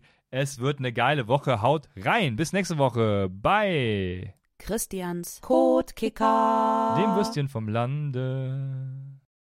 Yes, also wer da jetzt nicht aufgepasst hat, um sich den kranken Upside-Kicker zu holen, dann, dann weiß ich auch nicht. Also dann habt ihr Fantasy nie geliebt. Danke, Christian, für deine wundervollen Tipps. Und wir gehen rüber zu den Upside Bowl Transactions aus Woche 6 und bei den Trades ja auch zu oder hin zu Woche 7, kann man das so ausdrücken? Ich weiß es nicht, ich kann kein Deutsch. Sollte jedem klar sein mittlerweile. Die gute Schäfer hat mir hier wieder mal einiges aus den Upside Bowl Ligen berichtet. Zuallererst muss man Killer Traw hervorheben, der in Liga 13 spielt. Er ist bisher der einzige, der im Upside Bowl noch ungeschlagen ist. Weder ein Matchup noch gegen den Median bisher verloren und steht nach sechs Wochen mit einem Rekord von 12 und 0 da. Killer Traw, jetzt schon mal ganz, ganz fette Props an mich. Nee, von mir an dich. Props an mich. Nee, ich habe damit nichts zu tun, glaube ich, deswegen. Ey, richtig gut auf jeden Fall. Also Killer Draw, ne? Von mir Props an dich. So, boah, jetzt habe ich echt geschafft, einem 12-0 Owner hier nicht die Props dazulassen, die er verdient hat. Ja, okay. So kennt man mich. So, weiter im Text. Am Wochenende haben tatsächlich 13 GMs Emari DiMercado gespielt, obwohl ich gesagt habe, dass ihr ihn sitten sollt. Also, die hören hier nicht zu, alle. Das, das gibt's ja gar nicht. Ich liege ja immer richtig, deswegen hättet ihr zuhören müssen. Also, mit 2,7 Punkten hat er euch nicht wirklich geholfen. Schade auf jeden Fall. Der Einzige, der auf mich gehört hat, war Vikings 93, der Keontae Ingram gespielt hat. Da hatte ich ja gesagt, im Zweifel, wenn ich einen spiele, dann Keontae Ingram. War finde ich auch für mich ein Sit gewesen. Immerhin 7,8 Punkte gemacht. Vikings äh, 93, der einzige, der auf mich gehört hat. Der höchste Scorer diese Woche war Cheeseburger Head mit 146,8 Punkten. Also äh, starke Leistung auf jeden Fall. Mit der Underperformance von Herbert, wo viel, viel mehr drin war. Auf Quarterback hätte es vielleicht sogar noch mehr werden können, hätte Herbert irgendwie auf ganz normalem Niveau gespielt.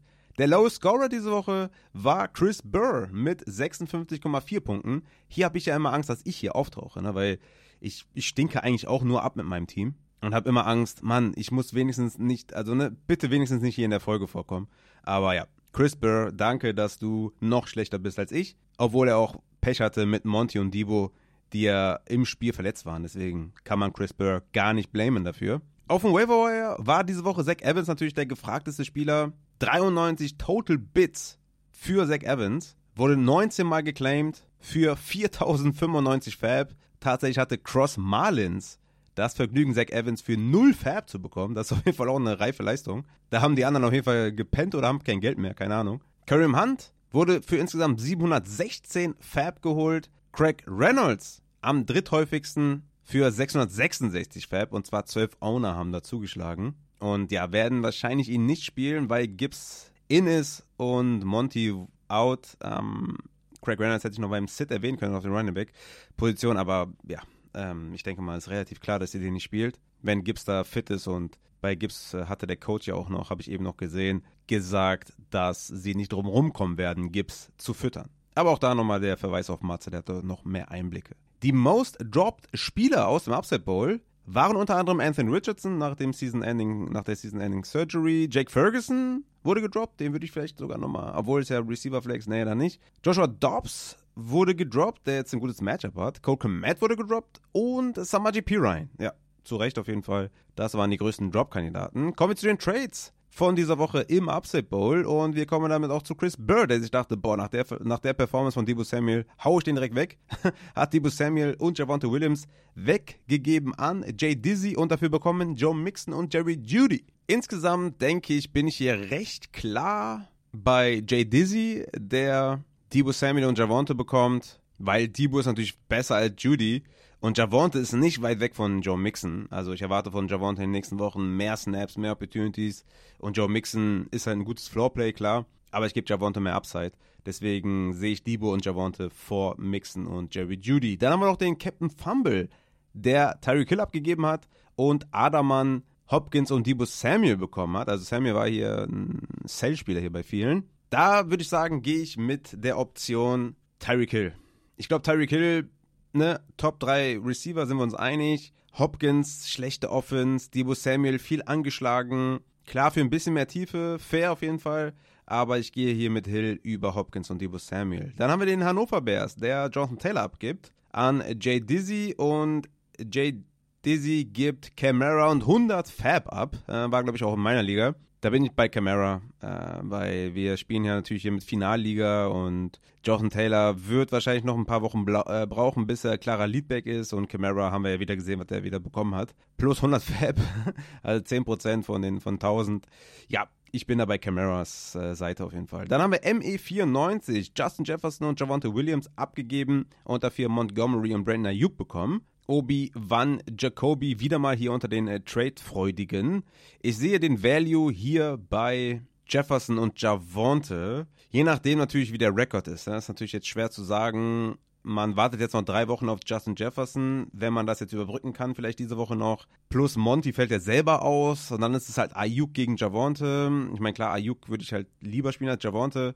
Aber in zwei Wochen, also wie gesagt, kommt auch an natürlich auch, wie lange Montgomery ausfällt, aber insgesamt Value der Spieler sehe ich eher bei Jefferson und Javonte, kommt aber auf den Rekord der beiden Trade-Partner an, kann auch auf 50-50 hinauslaufen. Dann haben wir noch, da kommt mir die Wurst, hat äh, George Pickens abgegeben für Justin Jefferson. Trade-Partner war der Crispy und hier denke ich auch, kommt auf den Rekord natürlich an, aber ich denke, ich sehe da eher Justin Jefferson, aber irgendwann muss natürlich auch äh, Gewinne produzieren und ja, vielleicht ist dann Pickens in dem Falle über Justin Jefferson für die nächsten Wochen, weil Justin Jefferson halt nicht spielen kann. Aber mit der Pittsburgh Offense ja, will ich eigentlich auch nicht so viel zu tun haben.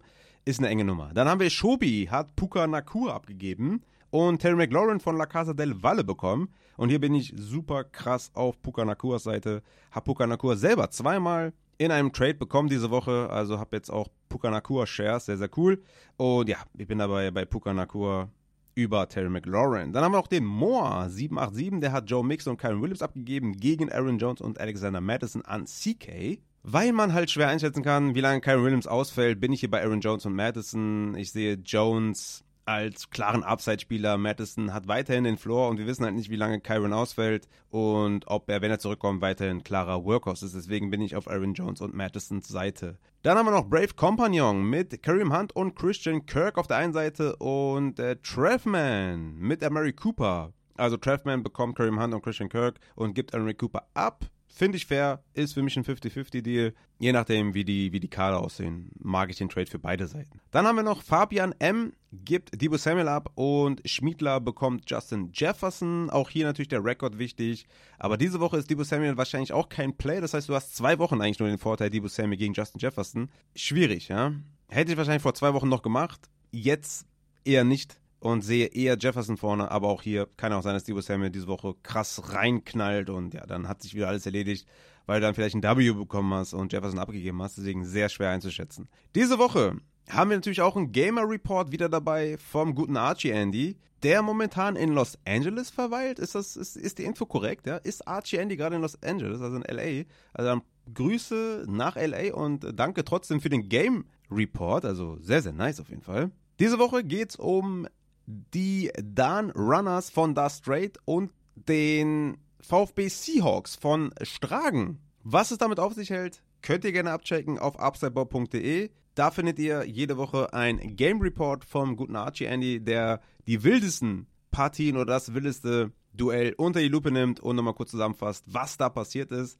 Lohnt sich auf jeden Fall immer sehr. Sehr, sehr unterhaltsam. Checkt das gerne ab auf upsidebob.de. Dort findet ihr auch die aktuellen Standings und Frontrunner für die Finalliga. Also checkt das gerne ab. Vielen Dank an Schäfer und Archie Andy. Und damit gehen wir auch rüber zum letzten Teil für diese Folge. Und der letzte Teil ist wie immer der Injury Report mit dem guten Matze. Den nehme ich gleich auf. Viel Spaß dabei. ich verabschiede mich schon mal aus dieser Folge. Wünsche euch allen ein spannendes Wochenende, viele Punkte, viel Spaß bei der Red Zone, viel Spaß bei den Primetime Games, eine Menge Ws.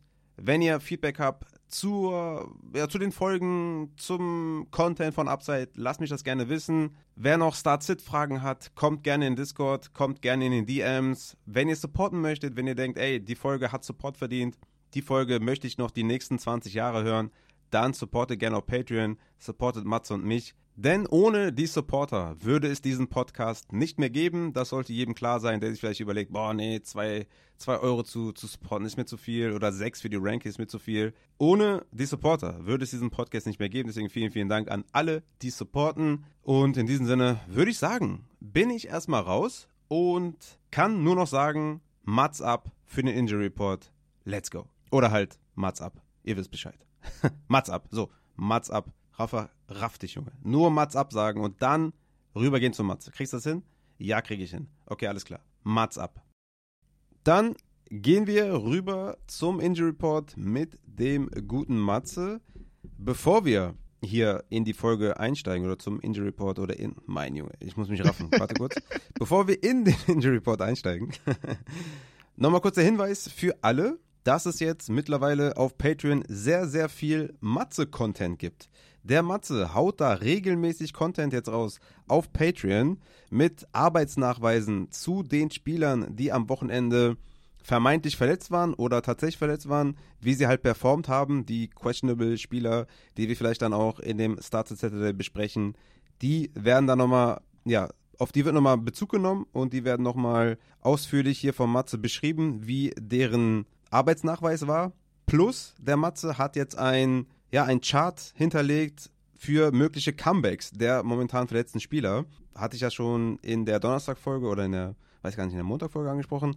Auf jeden Fall, ne, seht ihr da Timelines zu Kyler Murray, zu Tank Dell, zu Deontay Johnson, ne, der die Woche, diese Woche wahrscheinlich schon spielt und so weiter und so fort, zu den Running Backs und so. Also das müsst ihr abchecken. Ist auf jeden Fall sehr, sehr geil. Kommt dazu, wenn ihr supporten möchtet. Gibt es eine Menge Benefits und noch eine Sache, der Matze hat eine Umfrage gestartet, wo schon sehr, sehr viele Menschen teilgenommen haben. Allerdings ist ja jetzt nicht jeder Patreon, äh, nicht jeder Upside-Hörer auf Patreon oder im Discord oder auf den Social Media Plattformen, also sollte, weil da auch viel, viel Content kommt, gerade auf Instagram und Twitter. Nehmt auf jeden Fall bei der Umfrage teil, die Matze gemacht hat. Ich haue es in die Folgenbeschreibung, wo ihr natürlich auch die ganzen Timestamps seht zum Intro, Thursday Night Football Recap, Monday Night Football Recap, Injury Report, Startsets, alles natürlich in den Show Notes.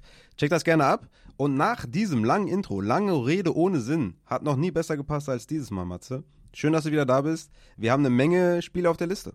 Ja, auch hallo von meiner Seite. Und äh, ja, vielen lieben Dank an die ganzen zahlreichen Leute, die schon teilgenommen haben an dieser Umfrage. Ähm, ja, ich freue mich da sehr drüber. 129 tatsächlich haben da schon teilgenommen. Hätte ich nicht gedacht, dass da so viele sich die fünf Minuten Zeit nehmen für mich. Echt, also vielen lieben Dank dafür. Und ich denke, ja, daraus, aus den Ergebnissen können wir wirklich so ein bisschen was rausziehen und den Content so ein bisschen, ja, auf euch mehr zuschneiden und dass ihr da einfach auch mehr Spaß und Freude habt an den Ganzen. Also vielen lieben Dank nochmal dafür und ja, ich hab Bock auf die Folge, wie immer eigentlich. Ja, ja, safe. Ja, wir sind ja gerade den, äh, die ersten Sachen schon durchgegangen da von der Umfrage und waren ja auch echt überrascht, wie die Leute intuit sind und wie viel Bock die haben, ja, deine Takes zu hören. Beziehungsweise waren wir jetzt nicht überrascht, dass die Bock drauf haben, sondern ja, dass die das auch im Podcast hören wollen, so viel und gerne so lange wie es geht und gerne ausführlich, bis der letzte Spieler besprochen ist und so weiter. Also ja, schon krass auf jeden Fall. Deswegen nehmt gerne teil, wenn ihr es anders seht.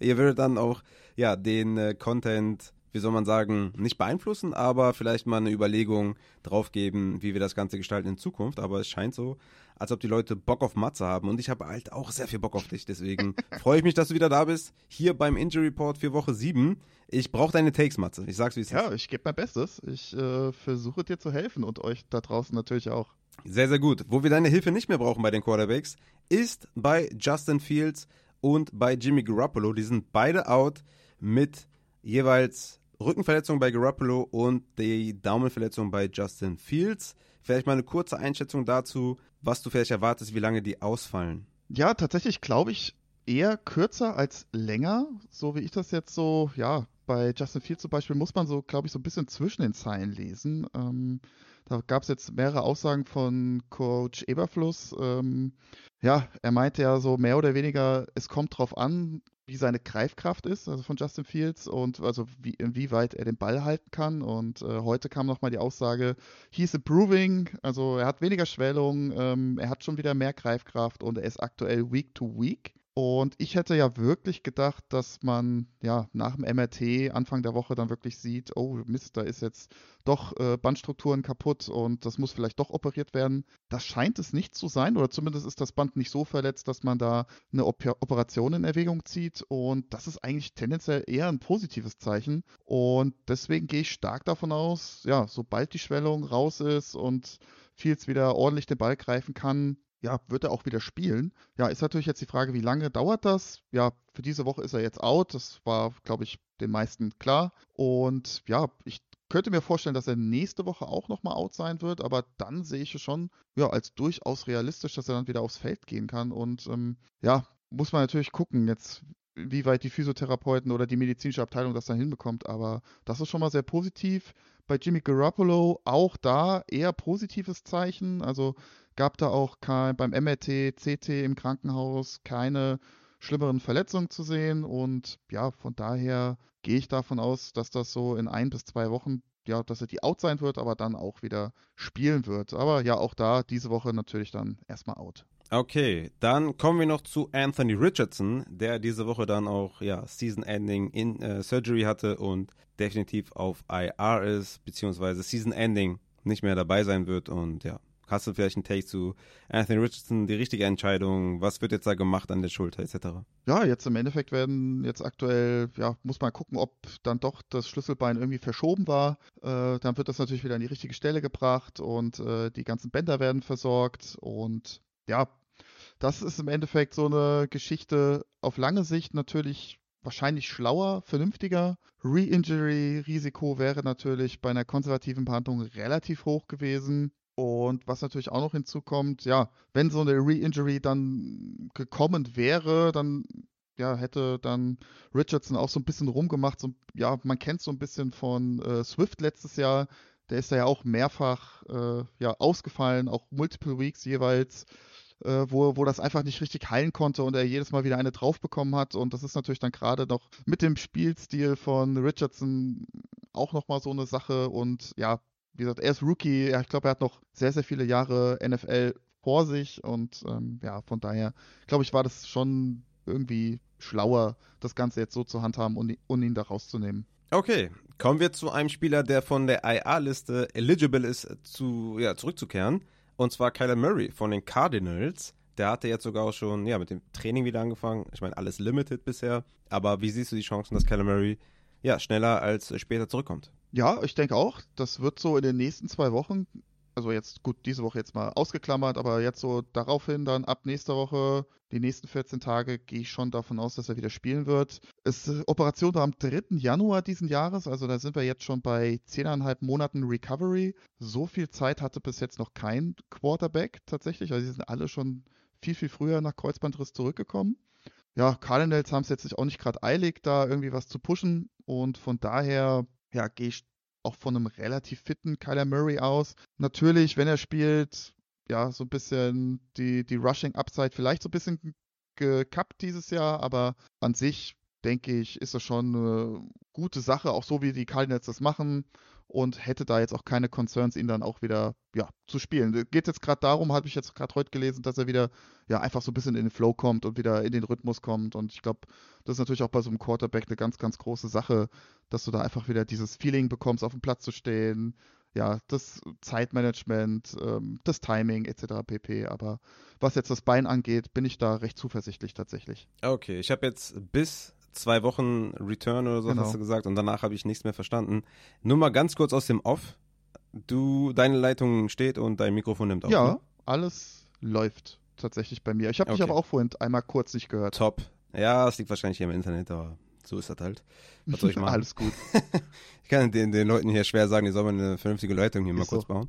Dann äh, gehen wir genau zu den ersten Spielern für das Wochenende. Ne? Bisher haben wir nur die Spieler behandelt, die entweder raus sind oder zurückkommen können oder Season Ending haben. Und gehen dann mal zu Josh Allen, wo wir in der Dienstagfolge noch meinten, ne, kritisch könnte es schon werden, aber der hatte jetzt zweimal Full Practice und ist in und absolut äh, Richtig, genau. Hat auch selbst gesagt, er hat no concerns und äh, he will ready to go. War auch schon am Donnerstag vom, ja, vom Injury Report mehr oder weniger runter. Also von daher habe ich da wenig Concerns und Allen hat natürlich auch so ein bisschen natürlich die Upside, auch selbst wenn er jetzt da äh, mit seinem Wurfarm so ein bisschen limitiert ist, da viel am Boden zu machen. Und äh, gerade bei so einem Typ Quarterback habe ich da nochmal weniger Concerns, als wenn das jetzt ein reiner Pocket-Passer wäre. Ja, ja, ungeachtet der Schulterverletzung. Wir wissen ja, Josh Allen, egal was der hat, also er hatte letztes Jahr schon Schulter und ist da in jedes Tackle gelaufen, was nur möglich war. Also von daher, ich erwarte jetzt keine Zurückhaltung von Josh Allen. Dann kommen wir zu Daniel Jones von den Giants mit seiner Nackenverletzung. Da habe ich auch die wildesten Sachen gelesen die Woche über von IR bis Season Ending bis Sonntag ist er ready.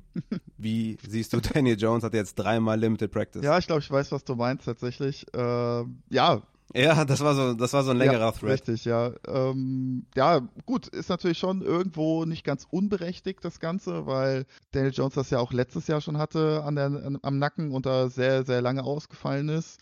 Von daher ist das vielleicht ja, nicht ganz unberechtigt, äh, da diese Concerns. Aber ja, er hatte ja angegeben, dass er noch äh, Nacken-Schulterschmerzen hat, beziehungsweise diesen Schmerz noch so bis zur Schulter hat. Das hat er jetzt mittlerweile nicht mehr. Ähm, was halt Fakt ist, er ist noch nicht geklärt für Contact ich bezweifle auch, dass das jetzt am Samstag oder Sonntag vorm Spiel passieren wird. Also ich denke, er ist eher auf der negativen Seite, was das Questionable angeht, als auf, als auf der positiven. Mm, aber auf, auch da positiv zu sehen, dass er halt, ja, nicht, also er ist halt ganze, Woche, ganze Woche Limited Practice und von daher glaube ich nicht, dass es Long-Term ist. Und ich denke auch, dass wir Daniel Jones auf jeden Fall in den nächsten ein, zwei Wochen auch wieder sehen werden. Okay, warten wir mal ab, ob er dann wirklich zurückkommt. Aber diese Woche gehe ich auch stark von einem Out aus und gute Nachrichten für alle Receiving-Optionen der Giants, würde ich sagen. Dann gehen wir zu den Running Backs und wir starten bei Damien Harris von den Bills, der nämlich auf der Injured Reserve Liste gelandet ist. Hattest du damit gerechnet, dass er direkt dann vier Wochen out ist? Ja, tatsächlich nicht, weil er war ja jetzt auch mit Concussion gelistet auf dem Injury Report weiß nicht, vielleicht haben die Bills auch wirklich da gesagt, hier, da gehen wir auf Nummer sicher und ähm, vielleicht ist es auch wirklich nicht nur Concussion, sondern auch, ja, der Nacken, der da die Zeit bekommen soll, äh, zu heilen.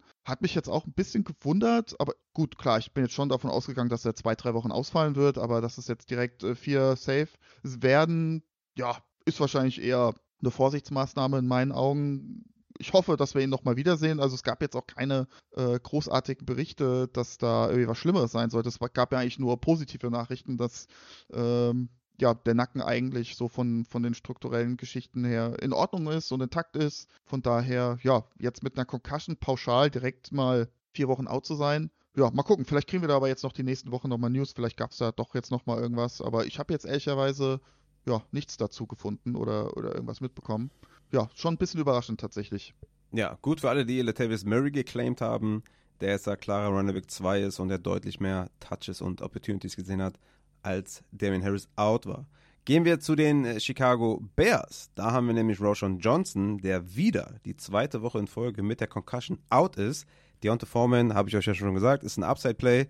Aber was ist mit Roshan? Also wegen der Concussion zwei Wochen, ist das normal? Das ist äh, auf jeden Fall nicht normal. Also es sind ja im Endeffekt ja auch schon jetzt dann am Sonntag zweieinhalb Wochen, ne, muss man ja sagen. Also es ist ja an dem äh, Thursday Night Game mhm. damals passiert, also sprich an einem Donnerstagabend. Ähm, ja, also es, das sind unter 10 Prozent, wenn nicht sogar unter 5 Prozent der Spieler, die ja länger als zwei Wochen ausfallen. Auch gerade dann bei Leuten oder bei Spielern, wo es jetzt auch die erste Concussion ist, zumindest in der NFL, ähm, sehr, sehr untypisch. Ähm, muss man sich jetzt auch so ein bisschen so langsam Gedanken machen, nicht, dass jetzt auch dann jetzt so jetzt wie bei Damien Harris dann die IR-Liste ruft. Das wäre schon heftig. Aber auch da keinerlei Infos irgendwie über den, über den Gesundheitszustand von Johnson. Deswegen, puh. Ja, also vor allem, es ist ja auch nicht mal Limited Practice, ne? Also er ist noch nicht mal auf Stufe 4 im Concussion-Protokoll und das ist schon äh, concerning auf jeden Fall. Mhm. Dafür Travis Homer mit Ja. seiner Hemi-Verletzung aus Woche 5 wieder in. Also der könnte auch ein paar Touches sehen. Gehen wir zu David Montgomery, der out ist mit der Rippenverletzung. Was erwartest du da, wie lange der ausfallen wird? Ja, auch da äh, wurde jetzt bestätigt, dass es wohl die Rippen an sich wären okay, aber auch so diese Cartilage, also sprich diese Knorpelverbindungen vorne an den Rippen, die da äh, das Problem sind. Das ist dasselbe, ähnlich wie bei Camara letztes Jahr und auch bei Justin Herbert Anfang der Saison 2022, der sich da auch arg rumgeschleppt hat. Und das ist natürlich für einen Running Back schon ja, tödlich, sage ich jetzt einfach mal kriegst halt immer was ab, ne? Oder, oder, die Gefahr ist sehr hoch, dass du bei jedem, bei jedem Run da was abbekommst und es, ja, es sind sehr, sehr viele Muskeln, die dort ansetzen, die Brustmuskulatur, die schrägen Bauchmuskeln etc. Und deswegen glaube ich tatsächlich, dass Monty auch nächste Woche ausfallen wird. Vielleicht sogar, jetzt muss ich kurz überlegen, Woche 9 haben sie Beiweek oder Woche 10? Jetzt muss ich mal ganz kurz, ich glaube Woche 9. Nicht, dass ich jetzt hier was Falsches euch hier sage. Einen kleinen Moment, wo sind wir denn hier? Genau, Woche 9 Beiweek. Also ich glaube wirklich, dass wir ihn auch nächste Woche nicht sehen werden. Und dass dann mit der Beiweek in Woche 9 das, ja, das Comeback wahrscheinlich Woche 10 sein wird. So schätze so schätz ich das Mm, zumindest ein. Okay. Gute Info auf jeden Fall. Mhm. Sehr, sehr gut. Dann gehen wir zu Kyron Williams von den Rams. Der ist auf jeden Fall jetzt out. Damit hatte man ja eigentlich auch gerechnet. Wie schätzt du da die Ausfallzeit? Ja, da musste ich mich tatsächlich so ein bisschen korrigieren. Also jetzt auch gerade, wenn wir jetzt das äh, Sheet nehmen, was ich jetzt äh, die Woche veröffentlicht habe, da habe ich ja gesagt, naja, er kommt eher früher zurück als später. Jetzt gab es ja im Laufe der Woche dann immer mehr berichtet, dass es dann doch ein schlimmerer Ankle Sprain sein soll. Und ja, eher negativ tatsächlich, die Berichterstattung. Und äh, auch da kann es wirklich sein, dass wir ihn erst nach der Bye Week sehen. Also sprich, ja, die haben die Bye Week dann in Woche 10. Das hatte ich da so ein bisschen verwechselt mit Monty. Genau, also ich könnte mir wirklich vorstellen, dass auch da bis Woche 9, dass er ausfallen wird. Dann hat er in Woche 10 Bye Week. Ja, eher nicht so positiv tatsächlich. Also doch äh, am Ende des Tages doch eher High Ankle Sprain als Low Ankle Sprain. War am Anfang nicht so reported worden. Hinzu kam natürlich dann auch relativ schnell Anfang der Woche dann die Verpflichtung von Daryl Henderson und Miles Gaskin. Henderson auch innerhalb von Rekordzeit vom Practice Squad äh, direkt mal active für Sonntag. Äh, ja, ich bin sehr gespannt, wie da das Backfield aussehen wird. Ähm, Zach Evans, dachte ich, wird da Leadback sein, aber hm, ich bin echt gespannt. Ich weiß es nicht. Wie siehst du die Sache? ja, ich habe Zach Evans als äh, Boom-Bust-Play, als Upside-Play. also da kann alles passieren, ne? dass Zach Evans äh, Workhorse ist, Leadback ist, Red Zone bekommt, wo ja viele Trips drin sein sollten. Kann aber auch sein, dass Gaskin was sieht, Henderson was sieht und dann Zach Evans was sieht. Also es kann auch Three-Headed sein, aber hat massig Upside meiner Meinung nach diese Woche Zach Evans. Ja, dann hoffen wir doch einfach mal. Ich habe ihn auch in ein, zwei Ligen bekommen. Ich werde ihn wahrscheinlich reinschmeißen müssen, tatsächlich. Ich habe ihn nirgends. Ja, ich habe ihn nirgends. Wenn ich ihn hätte, ja, ich denke, drumherum kommst du nicht wirklich. Das Matchup ist, ist okay. Red Zone Trips, wie gesagt. Ja, ich, ich gehe rein mit Upside. Dann würde ich sagen, äh, kommen wir zu den Spielern hier auf der Liste, die fraglich sind. Und wir starten bei Kareem Hunt von den Cleveland Browns, der letzte Woche Season High in Snaps und Touches hatte. Ja, did not practice und zweimal limited. Wie sieht's aus bei Kareem Hunt? Ach stimmt, wir haben Deshaun Watson gar nicht bei den Quarterbacks. Stimmt, den haben wir gar nicht besprochen. Ei, ei, vergessen. ei, ei, ei. Du hast, du hast nicht interveniert. Ja, ich, ich, also, ich, hast du zu wenig äh, How I Met ich, Your Mother ich vertraue dir voll und ganz. Okay, machen wir erstmal. Deshaun Watson. Äh, wie sieht's aus mit der Schulter? Seit Woche 3 war er raus, did not practice und limited practice und full practice jetzt gehabt. Ich gehe fest davon aus, dass er spielt. Ja, sehe ich ähnlich. Ähm, hat jetzt auch schon am Donnerstag äh, über 30 Yard Bälle geworfen. Das, was ja schon mal ein gutes Zeichen ist, dass das grundsätzlich möglich ist. Die Frage, die ich mir stelle, die jetzt auch äh, Coach Stefanski sich heute gestellt hat äh, vor den Medien, ja, wie reagiert der Körper, wie reagiert die Schulter jetzt drauf nach einmal Limited, einmal Full Practice? Da wollen sie jetzt die nächsten 24 bis 48 Stunden abwarten, ob da irgendwie der Muskel wieder zumacht. Ähm, ja, da muss ich mich auch nochmal so ein bisschen korrigieren. Da kam jetzt auch raus, dass es nicht der äh, Supraspinatusmuskel war, sondern der Subscapularis. Das ist im Endeffekt der Muskel, der unter dem Schulterblatt Richtung unseres Oberarmes verläuft. Und der, ja, dieser Muskel sorgt dafür, dass wir eine, eine Innenrotation machen mit unserem Arm und mit ja, ausgestrecktem Arm nach oben sozusagen ja, den Arm über unsere Körpermitte nach innen bewegen können.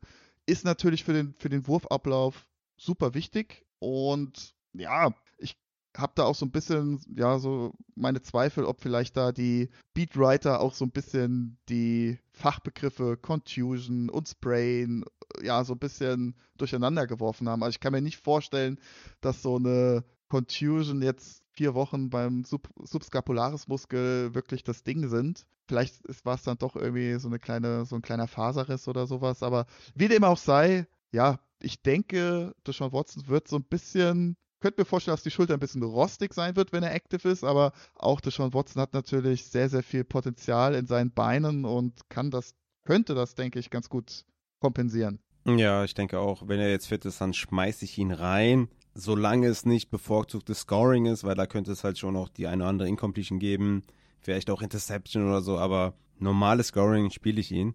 Würdest du lieber Deshaun Watson spielen oder lieber Jordan Love gegen Denver und Deshaun Watson gegen Indy? Indy ist auch so schlecht, ne, in der Secondary. Hm, Love, Love. Mhm. Okay. Gegen Denver darfst du alles machen, glaube ich. Das ist richtig. Dann gehen wir zurück zu Kareem Hunt, ne? Wo wir waren eigentlich. Yes. Wie sieht's da aus? Did not practice, limited practice und limited practice. Ja, hat er eine Thigh-Verletzung, also sprich äh, Oberschenkelverletzung. Habe leider jetzt nicht rausbekommen, ob es da auch jetzt sich so ein bisschen um ja, eine Prellung handelt oder doch eher eine Zerrung. Meistens wenn es wirklich eine Zerrung ist oder ein Faserriss, steht in der Regel Quadrizeps äh, auf dem Injury Report. Von daher bin ich jetzt weniger concerned, ehrlicherweise. Wobei ich mir jetzt auch nicht vorstellen kann, dass seine hm. Workload jetzt mehr sein wird wie letzte Woche. Die war ja jetzt schon, ich glaube, was Touches und sowas angeht, schon verhältnismäßig hoch im Vergleich zu den Wochen zuvor. Ähm, deswegen könnte ich mir ja, vorstellen, also ja. Season High in 38% Snaps und 15 Touches. Also, ja, ja. also ich glaube, dabei wird es sich irgendwie belaufen. Also ich glaube jetzt auch nicht, dass es ihn sonderlich einschränken wird jetzt für, für Sonntag. Also ich gehe fest davon aus, dass er spielen wird. Okay, alles klar. Dann gehen wir zu Jamir Gibbs, auf den einige, glaube ich, vertrauen oder hoffen. Nee, vertrauen nicht. Auf den einige hoffen, dass er, ja, als Leadback, als Workhorse eingesetzt wird. Der Coach hat ja auch schon gesagt, wir haben keine andere Wahl. und es wäre ihnen irgendwie lieber, ihn äh, langsam reinzufüttern, aber sie brauchen ihn und sie werden ihn einsetzen. Ich meine, ne, Coaches Talk und so weiter, aber Hamstring aus Woche 5 oder vor Woche 5, Limited Practice, Limited Practice und Full Practice. Wie siehst du Jamie Gibbs? Must play oder lieber sit? Oder was dazwischen? Ist ja, also ich, mit Monty hätte ich auf jeden Fall gesagt, eher ein Sit. Da, da, hätte ich mir jetzt nicht vorstellen können, dass seine Workload da irgendwie großartig mehr wird, wie sie, wie sie davor ja, war. Ja, klar jetzt mit der Geschichte, ja, natürlich kommt er jetzt auch noch hinzu, ne, mit Reynolds, der da auch äh, questionable noch ist, hat auch nur zweimal Lim Macht den genau, hat auch nur zweimal Limited äh, trainiert mit Hamstring und Toe-Verletzung. Also da kommen zwei Sachen hinzu. Ich bin ja, ja bei Dan Campbell auch so ein bisschen zwiegespalten immer, was er so sagt. Und äh, könnte natürlich auch so ein bisschen so, eine, so ein ja, wie du schon sagtest, äh, Coaches äh, Speech sein, aber oder so eine Trap sein, aber sie haben keine andere Wahl, glaube ich wirklich. Also er selbst meinte auch, ja, 18, 20 Touches, kein Problem. I will be fine. ja, also ich, also ich spiele ihn, ich spiele ihn, Kauf ich spiele ihn. Ich, keine Ahnung, wir haben jetzt so lange auf Gibbs gewartet. Ey, jetzt ist Monty out. Das Full Practice hat mich auf jeden Fall beruhigt. Ich weiß, es ist, ich weiß, ja, ja, es ist ja, jetzt stimmt, nicht gerade die, die längste Recovery-Zeit. Auf der anderen Seite kann man sagen, Gibbs ist jung, was so ein bisschen dagegen spricht, ist halt dieser Spielstil, beziehungsweise wie man ihn eingesetzt hat, mit, mit viel ähm, ja, Receiving, Targets. Das ist jetzt gerade jetzt dann bei so einer Hamstring-Verletzung eher ja, nicht so förderlich. Ich könnte mir aber wirklich vorstellen, dass er jetzt für Sonntag halt wirklich die, die, die Rushing-Attempts halt bekommt, ja, die wirklich auch, auch mal die harten Läufe und ähm, das wiederum äh, würde dann ja, eher positiv, sage ich jetzt mal, dann äh, zu der Hamstring-Verletzung stehen. Also ich schmeiße ihn rein, ganz ehrlich. Also ich habe da wenig Bedenken und wenn er wirklich, wenn das wirklich irgendwie eine Trap sein sollte, dann äh, ja, Dan Campbell auf die rote Liste und Ende. Ja, der hatte ja 22 Carries mit Montgomery in drei Spielen, ne? Und 17 Carries in den einem Spiel ohne Montgomery. Also von daher denke ich, sie werden ihn da als Workhorse einsetzen ja. und ja, die werden den, werden den reinrammen. Gegen die Ravens äh, wird er wahrscheinlich dann auch in den Boden gerammt ja, des Öfteren, aber wir werden ihn aufstellen. Ja, Re-Injury-Risiko natürlich auch, natürlich klar bleibt, ne? keine Frage. Es, es ist jetzt kein super geiles Play, wo ich sage, yo, den schmeiße ich selbstbewusst rein, aber Also irgendwo dann doch schon. Ja, Situation ist einfach nicht optimal, keine Frage. Aber äh, wir haben keine andere Ja. Wahl, ganz ehrlich. Bei der Bye Week auch, äh, ja, trifft den einen oder anderen schon auch härter. Ja, ich denke auch wirklich, also die, die Chance als Workhorse eingesetzt werden, ja, damit bist du ja schon Borderline Running Back 1. Dann gehen wir zu Aaron Jones von den Packers, der ja eine krasse Performance hatte dieses Jahr mit 25 Punkten und seitdem halt raus war. Mit dem Hamstring, Limited Practice, Limited Practice und Limited Practice. Leider kein Full Practice. Wie besorgt bist du bei Aaron Jones fürs Wochenende? Ja, das hat mich auch jetzt so ein bisschen gestört, ehrlicherweise. Ich dachte schon, hier ein Full Practice am Freitag wird es schon werden. Ja, irgendwie so leichte Skepsis bleibt natürlich, weil er halt auch diesen mega krassen Stinker gegen Denver in Woche 4 sich geleistet hat, ne? Wo man ja auch dann so ein bisschen Concerns hatte, dann, dass es ein Setback gegeben hat. Auch ne? injury-wise, Genau, weil ne? er ja dann in Woche 5 auf einmal wieder Mhm. out war. Also das spricht jetzt nicht gerade Mhm. für einen reibungslosen Prozess insgesamt Ja, 35 Snaps, das ist halt auch also- nichts, ja. Äh, natürlich, klar, wir sehen es jetzt auch bei, bei Christian Watson oder haben es gesehen, die Packers sind einfach super vorsichtig, was das angeht. Also man kann es mir ja jetzt aber auch nicht verkaufen, dass es da kein Setback gegeben hat. Also wenn du in der einen Woche spielst und dann in der nächsten Woche gar nicht mehr und trainierst auf einmal von heute auf morgen nicht mehr, also kann mir auch keiner erzählen, dass das alles geplant ist. Also, nee. Ja, und hast dann quasi aus der Bye Week raus nur Limited Ja, Practices. Äh, Auf Hm. der anderen Seite muss ich wirklich sagen, so die, die einzelnen Videos, die ich gesehen habe, das hat mir schon gut gefallen. Also auch gerade so diese Spritzigkeit, das fand ich schon gut. Ähm, jetzt so rein, jetzt von der, jetzt, ja, von der Verletzungszeitablauf her, Woche 1 sich verletzt. Grundsätzlich jetzt haben wir Woche 7, also da ist eigentlich mehr als genug Zeit für einen Hamstring. Grade 1, also da ist, ist er schon längst überfällig. Aber wie wir ja schon eben sagten, ich glaube schon, so einen leichten Setbacks hat es schon gegeben in Woche 4. Da sind wir jetzt wieder zwei Wochen drüber, beziehungsweise jetzt drei Wochen dann. Auch da sollte es eigentlich langsam mal bergauf gehen. Also mich würde es schon wundern, wenn er jetzt wieder nur 35% Snaps sehen würde oder beziehungsweise nur 6, 7 Touches. Also das wird mich jetzt schon stark wundern. Also ja, und jetzt, äh, beziehungsweise ich habe vorhin gesagt gegen Denver, ne? Es war Detroit, Entschuldigung. Also jetzt spielen sie gegen Denver. Also auch da, also das Matchup schreit Ja. da eigentlich danach. Also ich kann ihn nicht benchen. Geht nicht. Geht nicht. Ist ein Träumchen. Ja, ich würde ihn auch smashen. Agent und Dillon rein. war schwach. Dann ne? gehen wir zu. Entschuldigung, wollte ich jetzt nicht unterbrechen. Ja, Dylan ist Ja. schlecht, das ist richtig. Dann gehen wir zu Jeff Wilson von den Dolphins, der ja eigentlich die ganze Saison bisher raus war, oder? Äh, Stimmt das? Ja. Ne? Ja, tatsächlich. Der hatte noch Genau. keine Möglichkeit. Hatte ja. jetzt, ist jetzt zurück von der Injured Reserve und hatte dreimal ein Full Practice. Das heißt, der wird spielen. Genau, oder? hat ja auch schon letzte Woche trainiert, Limited Practice. Äh, da hatten wir ja noch diskutiert, äh, hier von wegen, ah ja, äh, was war es, 25 Snaps wird er spielen oder könnte er spielen, ne? hieß es ja vom OC letzte Woche. Äh, war, ja, war ja dann nicht Ja, ja, aktiv genau. gewesen, aber ja, ich denke schon, dass er einige Touches jetzt sehen wird und bleibt abzuwarten, inwieweit das dann jetzt äh, Mostert dann tatsächlich tangiert. Jetzt natürlich auch mal wieder ein toughes Matchup gegen Philly. Ich bin sehr gespannt, ob diese Offense auch wirklich dann so rollt, wie sie jetzt hier gegen Denver, Carolina etc. Also das wird jetzt echt ein, ein ja, Gradmesser, würde ich sagen. Also ich bin sehr gespannt. Ja, wie viele Snaps wären's? Was meinst du? Was tippst du? Ja, ich denke, die werden ihn jetzt nicht komplett reinschmeißen. Ich denke mal, dass, dass Mostard wieder seine 60% sieht, ne? wie letzte Woche ohne Achan und ja, der Rest wird dann halt verteilt. Ist ja Brooks ist ja auch nicht äh, verfügbar. Das heißt, er könnte schon seine 40% sehen, ja. also ich gerade auch gerade so Ist ein, ist ein Sleeper so auf jeden Short Fall. Yardage, Red Zone. Ich glaube, das könnte schon Wilsons Ding sein. Mhm. Mhm. Ja, ist ein Sleeper auf jeden Fall. Also das sollte man nicht unterschätzen. Der könnte punkten. Heißt aber auch nicht, dass ihr Mossad nicht spielen solltet. Den müsst ihr auf jeden Fall spielen. Dann gehen wir weiter zu Stevenson, der mit der Ankle-Verletzung Limited Practice hatte. Freitag haben wir noch nicht, ne? Ob der jetzt ein Full Practice noch hatte, soll aber spielen, oder? Ich habe den Namen leider, du warst gerade ein bisschen weg, ich habe den Namen leider nicht gehört. Ramondre Ramondre. Stevenson. Der ist in tatsächlich genau äh, seit Mhm. Donnerstag runter vom Injury Report und ja, keine Concerns, was das angeht. Top.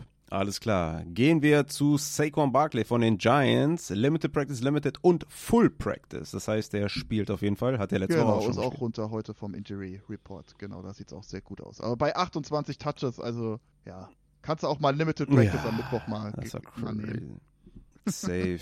Ja, das stimmt natürlich. Gehen wir zu Christian McCaffrey von den 49ers. Dein Take. Spielt er, spielt er nicht? Ja, 50-50, wirklich. Also ganz, ganz schwierig. Hat jetzt, äh, ja, kommt ja noch hinzu, sie spielen erst am Monday Night, also sehr, sehr ungünstig für uns Fantasy-Owner natürlich. Äh, laut Coach Shanahan war das MRT hoffnungsvoll. Also sprich, auch da größere Verletzungen vermieden. Ja, also ich hatte ja am Montag schon gesagt, ich vermute plus minus ein Spiel, wenn überhaupt. Also es kann durchaus sein, dass er active sein wird. Wir haben es ja auch gesehen bei Waddle, bei St. Brown. Also das ist meistens mit keiner langen Ausfallzeit verbunden. Und auch was die Performance angeht, eigentlich auch. Ich glaube nicht, dass er sonderlich groß an ja, Effektivität verliert. Eher vielleicht ein bisschen was an Workload, dass man ihn da so ein bisschen schützt. Ähm, man hat natürlich jetzt dann auch mit äh, Elijah Mitchell und äh, Mason zwei Running Backs dahinter, die ja mehr oder weniger fit sind. Also sehe ich schon so ein bisschen die Wahrscheinlichkeit, dass man ihn ein wenig schonen möchte, selbst wenn er active ist, also dass er dann nicht die ganz normal klassische Workload sieht, die er sonst immer genießen konnte. Ja, von daher, also wenn er spielt, natürlich schmeiße ich ihn rein. Also das, ja, selbst wenn er nur 50 Pro. Ja, Game Time Decision, McCaffrey ohne Limited oder Full Practice und du schmeißt ihn rein? Ja, hat ja heute trainiert, oder? Limited, wenn ich das so. Zumindest war in der Sideline da. Weiß er, steht, steht hier nicht drauf. Hier steht nur X und did not. Hm, ja. Deswegen die Frage. Also mit Limited äh, würde ich sagen, ah, Ja, mit Okay. Limited würde ich auch sagen, okay, ja, gut, jetzt did not, da war ich jetzt nicht drauf eingestellt tatsächlich. Ich dachte wirklich, dass er heute trainiert hat. Äh, ja, das Problem ist halt, du kannst halt nicht warten, ne? Du musst dich ja schon am Sonntag entscheiden. mhm. Deswegen, äh, ja, klar, deswegen. da muss ich, da würde ich natürlich dann auch eher auf Nummer sicher gehen. Klar. Außer wenn ich jetzt natürlich, äh, Ja. ja. klar, außer du hast jetzt Mason oder Mitchell als Ersatz, aber ja, ah, nee, kannst du, kannst du nicht warten, ne? Kannst du nicht warten. Ja. Würdest du Jonathan Taylor gegen Cleveland mit Zach Moss an seiner Seite über McCaffrey spielen? Ja, ist ja immer so die Frage jetzt, äh, weiß ich, dass McCaffrey in ist oder wie meinst du das jetzt? Den, den Vergleich? Mit, Ja, ja, wenn McCaffrey out ist, dann würde ich äh, wahrscheinlich dann mit äh, JT gehen. Wenn wir gehen jetzt davon aus, okay, dass beide active, ganz normal, ja, wir gehen ja, ja, also, ja, ja, ja, ja, ja. ja. von mir aus von mir aus gehen wir davon aus, von mir aus gehen wir davon aus, dass wir am Sonntag nicht wissen, was mit McCaffrey ist. Ja, gut, dann natürlich gehe ich auf die sichere Variante und lass äh, JT spielen. Aber angenommen jetzt in dem Wissen, wenn beide spielen würden, würde ich tatsächlich Ja. McCaffrey spielen, glaube ich. Ich glaube, ich würde es riskieren. Ah, okay, das ist eine interessante Einstellung und das ist, glaube ich, dann auch die Range, die ihr ja hören oder wo ihr was rausziehen könnt, würde ich sagen. Ich würde das nicht machen. ich würde, nee, alles mir zu, ist mir zu wild. Ja, also jetzt zu mit, mit nachher angenommen, führen die da easy. angenommen beide würden sonntags um 19 Uhr spielen. So. Und beide wären active. Dann würde ich, Ja. glaube ich, McCaffrey spielen lassen. ja, ohne Training und so. Ja, ich meine, es ist halt McCaffrey, ne? Ja, aber Ich meine, der weiß, wie der Hase läuft. ja, Ne? und, aber da setze ich wirklich, ich glaube, da würde ich dann auf diese, auf die Effizienz einfach setzen, dass er halt mit wenig Snaps. Ja, Matze, du machst mich wahnsinnig. Okay, wir spielen McCaffrey, no matter what. Ja, ihr könnt mich ja dann blamen dann am Montag. Außer er ist out. Beziehungsweise am Dienstag dann, Dienstagmorgen. Außer er ist out. Okay, ja, kommt in den Discord, ne, für, für letzte Updates von Matze zu McCaffrey und ja, ich denke mal, das ist eh der beste Weg, da in Discord zu joinen und den Injury Report Channel zu aktivieren. Gehen wir zu den Wide Receivers und kommen zu Davante Adams von den Raiders, ja, der jetzt ein Limited Practice hatte und ein Full Practice mit der Schulter immer noch. Also war es Quarterback Play, Schulter wegen der Performance? Ich meine, jetzt fällt Jimmy sowieso aus, Heuer übernimmt wahrscheinlich. Adams ist aber in. Spielen wir den? Ja, den spielen wir. Ist halt, äh, ich glaube, Heuer soll spielen. Okay. Habe ich jetzt heute gelesen, kurz bevor wir aufgenommen haben. Ja. Ähm, ja. was mir da jetzt so ein bisschen aufgefallen ist im Vergleich zu den, zu den, zu den Spielen davor, dass Adams ja nur 60% auf White aufgestellt war und 30% im Slot, beziehungsweise zwei Drittel, so, Entschuldigung, 60% im Slot gespielt hat am Wochenende. Was eigentlich nicht so, ja, gewohnt, äh, ja, wo er, wo er einfach nicht so zu Hause ist. Klar, er wird äh, viel rumgeschoben und alles, aber die meisten Punkte hat er tatsächlich diese Saison gemacht, wenn er 90, über 90% auf White aufgestellt war. Und ich kann mir halt das wirklich nur mit dieser Schulter irgendwie erklären, dass er da, dass man da einfach versucht hat, einen Weg zu finden, ihn da, ja, so ein bisschen, was jetzt Contested Catches angeht, so ein bisschen zu entlasten, weil die letzten zwei Spiele hat er null Contested Catches gehabt. Das ist einfach ja, für den Adams halt nix. Ne? Also das, das kannst du eigentlich nicht machen, aber vielleicht ging es auch nicht. Was ich sehr interessant fand, ähm, es gab jetzt diese Woche einen großen Bericht bei oder ein Interview bei, bei ESPN von ihm, also von Adams, wo er ja so ein bisschen gesagt hat, ja, ist zwar schön, wenn wir gewinnen, aber ich will da auch irgendwie so meinen Anteil dran haben, so nach dem Motto, und äh, damit gibt er sich nicht zufrieden. Und äh, der Coach hat im Endeffekt auch so, ja, auch ähnlich, so, so, ähnliche Worte gefunden. Und keiner von beiden hat irgendwie die Schulter da irgendwie mit reingenommen. Also scheinbar war es vielleicht doch nicht irgendwie das schulterbedingt, diese Leistung. Also hat mich ein bisschen gewundert. Ich dachte wirklich, dass man mhm. da vielleicht so ein bisschen die Ausrede sucht. Aber nee, der war nicht so. Äh, ja, keine Ahnung, es kann ja eigentlich nur besser werden, oder? Irgendwie, ich weiß nicht. Also klar spiele ich ihn. Also die, die Schulter scheint ja. auch nicht mehr das Problem zu sein. Ich starte ihn auch. Mit zweimal Full Practice. Ja, ich spiele also. ihn auch, egal wer der Quarterback. Ja. Genau, dann gehen wir weiter zu Wanda Robinson, würde ich jetzt mal nehmen. Alle anderen können wir hier vernachlässigen, weil die nicht fantasy-relevant sind. Ähm, von den Giants, Knieverletzungen, ne? Der Kreuzbandriss, der ist das, glaube ich, immer noch, oder? Genau, Kannst du gerne korrigieren. Genau. Ja, ist eigentlich so. Er hatte jetzt Did Not genau. Practice, Full Practice und Full Practice Back to Back. Sollte easy in sein. Genau, das ist halt so die letzten zwei, drei, ich glaube, das ist schon die ganze Saison, seitdem er jetzt äh, active ist von der IA. Mittwochs entweder Did Not Practice oder Limited Practice und dann auch immer in der Regel dann Donnerstag direkt wieder das Full Practice. Also von daher, ich hoffe, ihr habt ihn alle vom Waiver geholt, weil er scheint ja jetzt gerade so ein bisschen ja, Fahrt aufzunehmen. Sofern man halt Fahrt aufnehmen kann bei den Giants aktuell. Dem ist so. Wir gehen weiter zu Devonta Smith von den Eagles. Julio Jones wurde gesigned. Smith proppt auf mit dem Hamstring. Da dachte ich schon, ach du Scheiße, was passiert jetzt? IA oder was? Ja, did not practice, limited practice, limited practice. Äh, wie sieht's aus mit dem Hemi?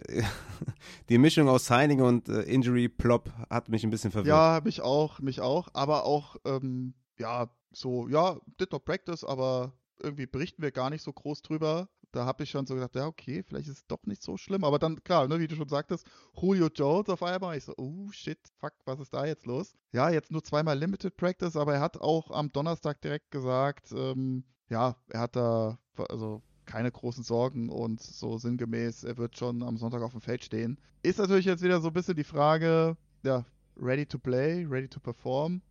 Ah, bin da so ein mhm. bisschen zwiegespannt. Es lief ja jetzt die letzten Wochen auch gar nicht mal so gut, ne, bei Devonta Smith. Das macht es natürlich jetzt nicht gerade nee. besser. Deswegen vielleicht im Zweifel, falls ihr vielleicht eine bessere Option habt, vielleicht auch mal sitten. Aber hatte auch, ja gut, elf, ja, aber, aber elf Miami. Targets jo, gegen Miami, stimmt, ja, die sind ja auch so dünn hinten. Eigentlich kannst du das nicht machen.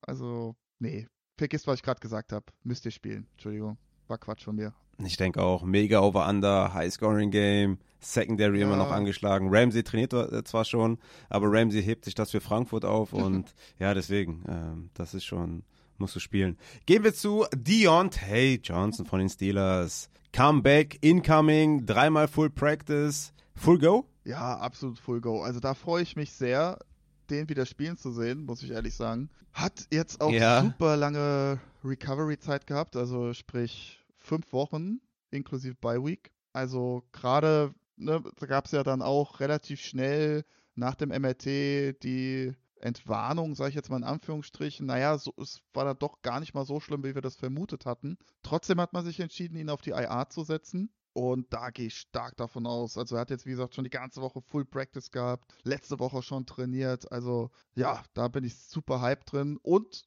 was man natürlich gerade bei Dionte sagen muss, über 75 Prozent seiner Pässe, die er empfängt, sind halt kurz beziehungsweise hinter der Line of Scrimmage oder halt ja in der Range zwischen 0 und 19 Yards. Also super lange Bälle fällt, fängt er relativ selten, also nicht so wie George Pickens, wo das ein bisschen anders aussieht. Von daher, da wird der Hamstring nicht ganz so krass belastet bei, den, bei diesen kurzen Dingern. Und ich rechnet damit, dass er da relativ, dass wir da keine große ja, Performance-Dips sehen werden jetzt für Woche 7. Okay, sehr gut, dass ich Deontay Johnson und Pickens als Sit habe. Dann gehen wir. Und ich bleibe natürlich dabei. Selbst wenn er active ist, ich bleibe dabei. Ich sitte beide. Kein Bock gegen die Rams also, und die Offense ist cool. Ja, ja, ich hätte ja. eher Concerns wegen der Offense als wegen der Hamstring-Verletzung, ehrlicherweise. Aber klar, Re-Injury, Hamstring, wir wissen Yes, klar, yes, yes, yes, yes. Ja, geht nur um die Offense eigentlich. Ich habe da jetzt wegen dem Hamstring keine, keine Sorgen eigentlich. Gehen wir zu den Seahawks Wide Receivers.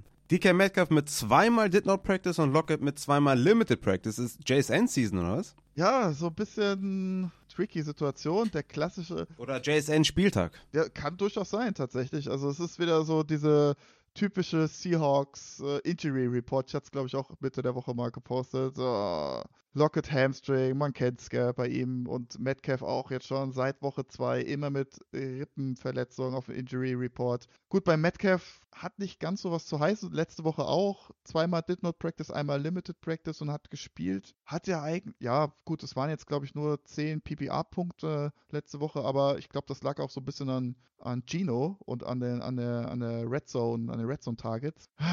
Also für mich beide auf jeden Fall klar, ein Start, aber ja, so ein bisschen Concerns bleibt doch jetzt am Ende des Tages, weil gerade wir auch am, in der Dienstagsfolge ja über DK gesprochen hatten. Ja, könnte schon sein, dass er sich da die Rippen nochmal so ein bisschen, ja, wieder, dass die Verletzung neu auf, aufgeploppt ist, weil er da diesen einen Endzone-Target hatte, wo er dann so heftig auf die Seite gefallen ist. Ah, so ein bisschen Bauchweh habe ich da. Aber trotzdem würde ich beide spielen auf jeden Fall. Und äh, JSN kann schon sein, dass man ihn da jetzt mehr sucht, definitiv. Mm, ja, ich würde auch DK und Lockett spielen. Und JSN hat schon auch Argumente, so weit wie sie aus der zweiten Reihe. Kann man aufstellen. Wir gehen zum letzten Wide Receiver und das ist Debo Samuel von den 49ers. Ich muss spoilern, Matze, ich habe die Folge ja schon aufgenommen und habe Debo als Sid. Jetzt kommst du. Ja, da bin ich auch äh, voll bei dir. Tatsächlich, ich bin auch nicht ganz sicher, ob er überhaupt aktiv sein wird. Also äh, hat, ja, am Mittwoch gab es kein Training, gestern nicht trainiert.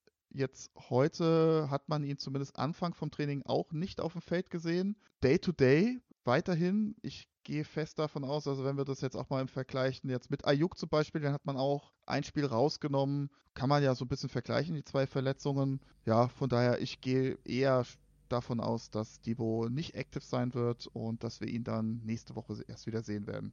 Und wenn active, dann auch von meiner Seite ah. ganz klar Sit. Okay, dann gehen wir zu den Tight Ends und kommen zu Kyle Granson von den Colts. Der ist out mit der Concussion, wie man das auch schon vermuten konnte. Und Pat Fryermuth von den Steelers ist out mit dem Hemi. Da gab es wohl ein Setback. Ja, am Donnerstag tatsächlich. Äh, ja, musste Training abbrechen. Ist jetzt nichts von IR oder sowas äh, berichtet worden, aber tatsächlich könnte es auch sein, dass er mehrere Wochen jetzt wieder ausfällt. Wir sehen es ja auch zum Beispiel, gut, ist jetzt nicht mhm. bei, jetzt nicht dieselbe Verletzung, aber Zay Jones zum Beispiel mit seiner Re-Injury vom, vom Knieinnenband. Ja, meistens. Ja, gehen wir doch direkt zu Dulcich, das passt ja. doch, oder? genau, ja, Dulcich auch wieder am Donnerstag äh, oder beim Thursday Night Game sich verletzt mit dem Hamstring mal wieder. Ich weiß gar nicht, ist es der vierte, ist es der fünfte Hamstring? Ich weiß es gar nicht. Auf jeden Fall, ja, könnte tatsächlich wieder sein, kam jetzt zum Beispiel heute die Meldung, dass äh, ja, von John Payton, dass äh, IA wohl wieder in Betracht gezogen wird. Ähm, ja, ich habe mir aufgeschrieben, nur noch Lacher. Keine Ahnung, weiß ich gar nicht, was ich dazu sagen soll. Irgendwie, mhm. also das spricht jetzt auch nicht gerade mhm. für die medizinische Abteilung, das spricht, spricht nicht gerade für Dulcich als Spieler, aber wer weiß, vielleicht, ich, gut, ich bin ja tausende Kilometer weg, aber äh, wirft zumindest kein gutes Licht auf das Ganze. Okay. Alles klar. Dann gehen wir mal zu den Spielern, die in sind. Und zwar haben wir da Kincaid und Knox von den Bills, die sich aber gegenseitig, ja, Targets, Receptions und Opportunity klauen. Sind für mich eher Sits, beide weiterhin, bis sich dann nicht eine klare Eins herauskristallisiert. Aber beide hatten jetzt dreimal in Folge Full Practices und spielen. Kommen wir zu Sam Laporta von den Lions, der mit der Wade Probleme hatte und jetzt auch ein Full Practice hatte. Also der ist auch ein Full Go, ne? Genau, richtig. Also ja, müssen wir mal Full Practice, vielleicht war es auch nur ein Walkthrough heute, weiß ich jetzt gerade gar nicht bei den Lions, aber ja, spielen wir. Also hatte auch jetzt äh, letzte Woche brutales Spiel gehabt mit elf, also gut, jetzt nicht was die, was das Outcome angeht, aber elf Targets gehabt und ähm, ja, ja, spielen wir, keine Frage. Top. Ne? Top, 83% top, top. Snapshare, super viele Routen gelaufen. Von daher gab es da jetzt keine Anzeichen, dass er da irgendwie limitiert war. Klar, also mh, mm, Yards per Receptions waren natürlich ein bisschen reduziert. Ne? Also Pässe waren ein bisschen kürzer als sonst wie gewohnt, aber das muss ja auch nicht immer zwangsläufig vielleicht was mit der Verletzung zu tun haben. Yes. Kelsey hatte jetzt auch dreimal Full Practice und ja, spielt ja sowieso. Donald Parham von den Chargers hatte zweimal Full Practice, ist also auch wieder Full Go. Tut natürlich ein bisschen weh für Everett, hatte ich ja auch ähm, gesagt. Aber beziehungsweise haben die ja eh schon gespielt, aber ähm, oder haben die ja gespielt am Montag und da hatte ich ja im Takeaway in der heutigen Folge gesagt, dass das gut war für Everett und der sich absetzen konnte, weil Parham angeschlagen war. Jetzt scheint es nach dem zweimal Full Practice so, dass es vielleicht wieder so ein 50-50-Split wird auf Tight End. Ja, und dann Touchdown oder Bust so ein bisschen. Aber Parham Full Practice gehabt. Und wir kommen noch zu Goddard, der äh, mit der Groin-Injury zu kämpfen hat und dreimal Limited Practice hatte. Der soll aber trotzdem spielen, ne? Genau, richtig, ja. Also da habe ich auch relativ wenig Concerns. Ja, Kittel macht ja immer so ein bisschen mit, den, mit den Groin-Injuries rum. Ansonsten Tight Ends, die, die Nullspieler Mhm. ausgefallen sind mit, mit Groin-Injury, gab es einen minimalen äh, Dip in, in der Fantasy-Performance, aber ja, jetzt auch so, die letzten Wochen bei Goddard waren ja auch eher positiv, auch gerade was so Targets angeht. Oder? Wenn ich, wenn ich das jetzt richtig im Kopf habe, letzte Woche, ja, acht Targets, neun Targets. Also selbst wenn das ein bisschen runtergeht. Letzte Woche war krass. Ja, also wenn es jetzt auch ein bisschen runtergehen sollte, ich glaube, gerade auf der Tight End Position bist du da immer noch, äh, fährst du mit Göttert, glaube ich, immer noch ganz gut. Auch ja, gegen Miami äh, im Slot. Äh, Ja, Needham ist da immer ist noch nicht Frage. fit, äh, der eigentliche Slot Wir Corner kommen- und, und Ramsey auch nicht. Also wie gesagt, Matze, Matze. Ja. Achso, was denn? okay. Ja, nee, war nochmal ein wichtiger Zusatz auf jeden Fall. Ich will ja eigentlich zur wichtigsten Personalie auf Tight End Oh. kommen. Und das ist Hunter Henry von den Patriots. Weil Mikey Zicki Time. Aber sag mir, Hunter Henry, Enkelverletzung, zweimal Did Not Practice und jetzt ein Limited Practice. Wie sieht's aus? Fällt der aus und wir können Mikey Zicki in die Lineups packen? Ja, muss ich dich leider noch so ein bisschen dämpfen. Also, was ich heute gelesen habe, Ah, Hen- hör doch Henry. Henry hat eine Chance zu spielen, aber jetzt kommt Ah. recht großer Performance-Dip tatsächlich bei Tight Ends. Also, ich habe mal so geguckt, die letzten so Performances von, von Tight Ends, die, die null Spiele ausgefallen sind mit Ankle Sprain. Juno Smith 2022 minus 11,2 Punkte Half PPR. Noah Fant minus 5,7 Punkte. Higby minus 9,9 Punkte Half PPR. Also spricht jetzt nicht gerade viel Mm. für Hunter Henry. Mm, Muss man auch wirklich mal gucken, Mm. ob er dann so diese gewohnte Workload und Snapshare dann auch sieht. Klar kann man ganz gut tapen, aber die letzten Wochen waren jetzt auch echt nicht gerade nice von ihm. Lässt mir da eine Hintertür offen, ja? Also Mikey Zicki kann burnen, Junge. Ja, also ich kann auch burnen, selbst wenn Henry active sein sollte tatsächlich. Also könnte ich mir auch wirklich vorstellen, dass Henry dann wirklich so die, die Blocking-Arbeit leistet. Was er vielleicht, ja, kann er besser als Gesicki auf jeden Fall, aber ja, ist jetzt auch nicht gerade der beste Blocker. Ja, auf jeden Fall. Ja, ist natürlich nur also mit so ein bisschen Smile versetzt, weil ne, Landscape und so Ja. und dann Mac, also dann Gesicki Fulltime, also ne, würde ich schon machen, sage ich dir ganz ehrlich. Also von daher, ja. Okay, haben wir dann den Take auch und äh, ja, wir sind am Ende des Injury Reports angekommen, Matze. Ja, also am Ende jetzt irgendwie schneller als ich dachte, aber ja, wir sind am Ende. Was soll ich denn jetzt machen? Ja, äh, auf äh, Stopp drücken wahrscheinlich, was die Aufnahme angeht. Nein. Nein. Ja, Ja, sehr äh, gut. tatsächlich. Ging, Guter ging schnell, Advice. Ging schnell, tatsächlich, ja. Die Liste wird halt auch echt immer länger, ne? ist halt echt krass, ne? Von Woche zu Woche irgendwie. Ja, Wir haben ja, wir haben ja doch Glück, dass die ganze große Bye-Week ist, weil wären ja noch ein paar Spieler hinzugekommen, tatsächlich. das ist auch richtig. Ja, mein lieber Matze, das war's für die Hörer mit uns beiden. Trauriger Zeitpunkt ist gekommen, aber damit sind die Hörer hoffentlich gut informiert über die verletzten Spieler. Wer noch letzte Advices braucht am Sonntag, kommt in den Injury Report Channel in Discord. Sehr, sehr wichtig für die letzten Advices. Und an dieser Stelle würde ich sagen, bin ich dann auch erstmal raus und dir gehören die letzten Worte und wir zwei hören uns dann am Montag wieder. Genau, ja, vielen Dank auch von meiner Seite, dass ihr den ganzen Injury Report wieder durchgezogen habt mit, mit uns. Und ich wünsche euch wie immer ein dickes, fettes W am Sonntag. Und ansonsten, liebe Freunde, bleibt gesund und wir hören uns dann am Dienstag. Macht's gut. Ciao, ciao.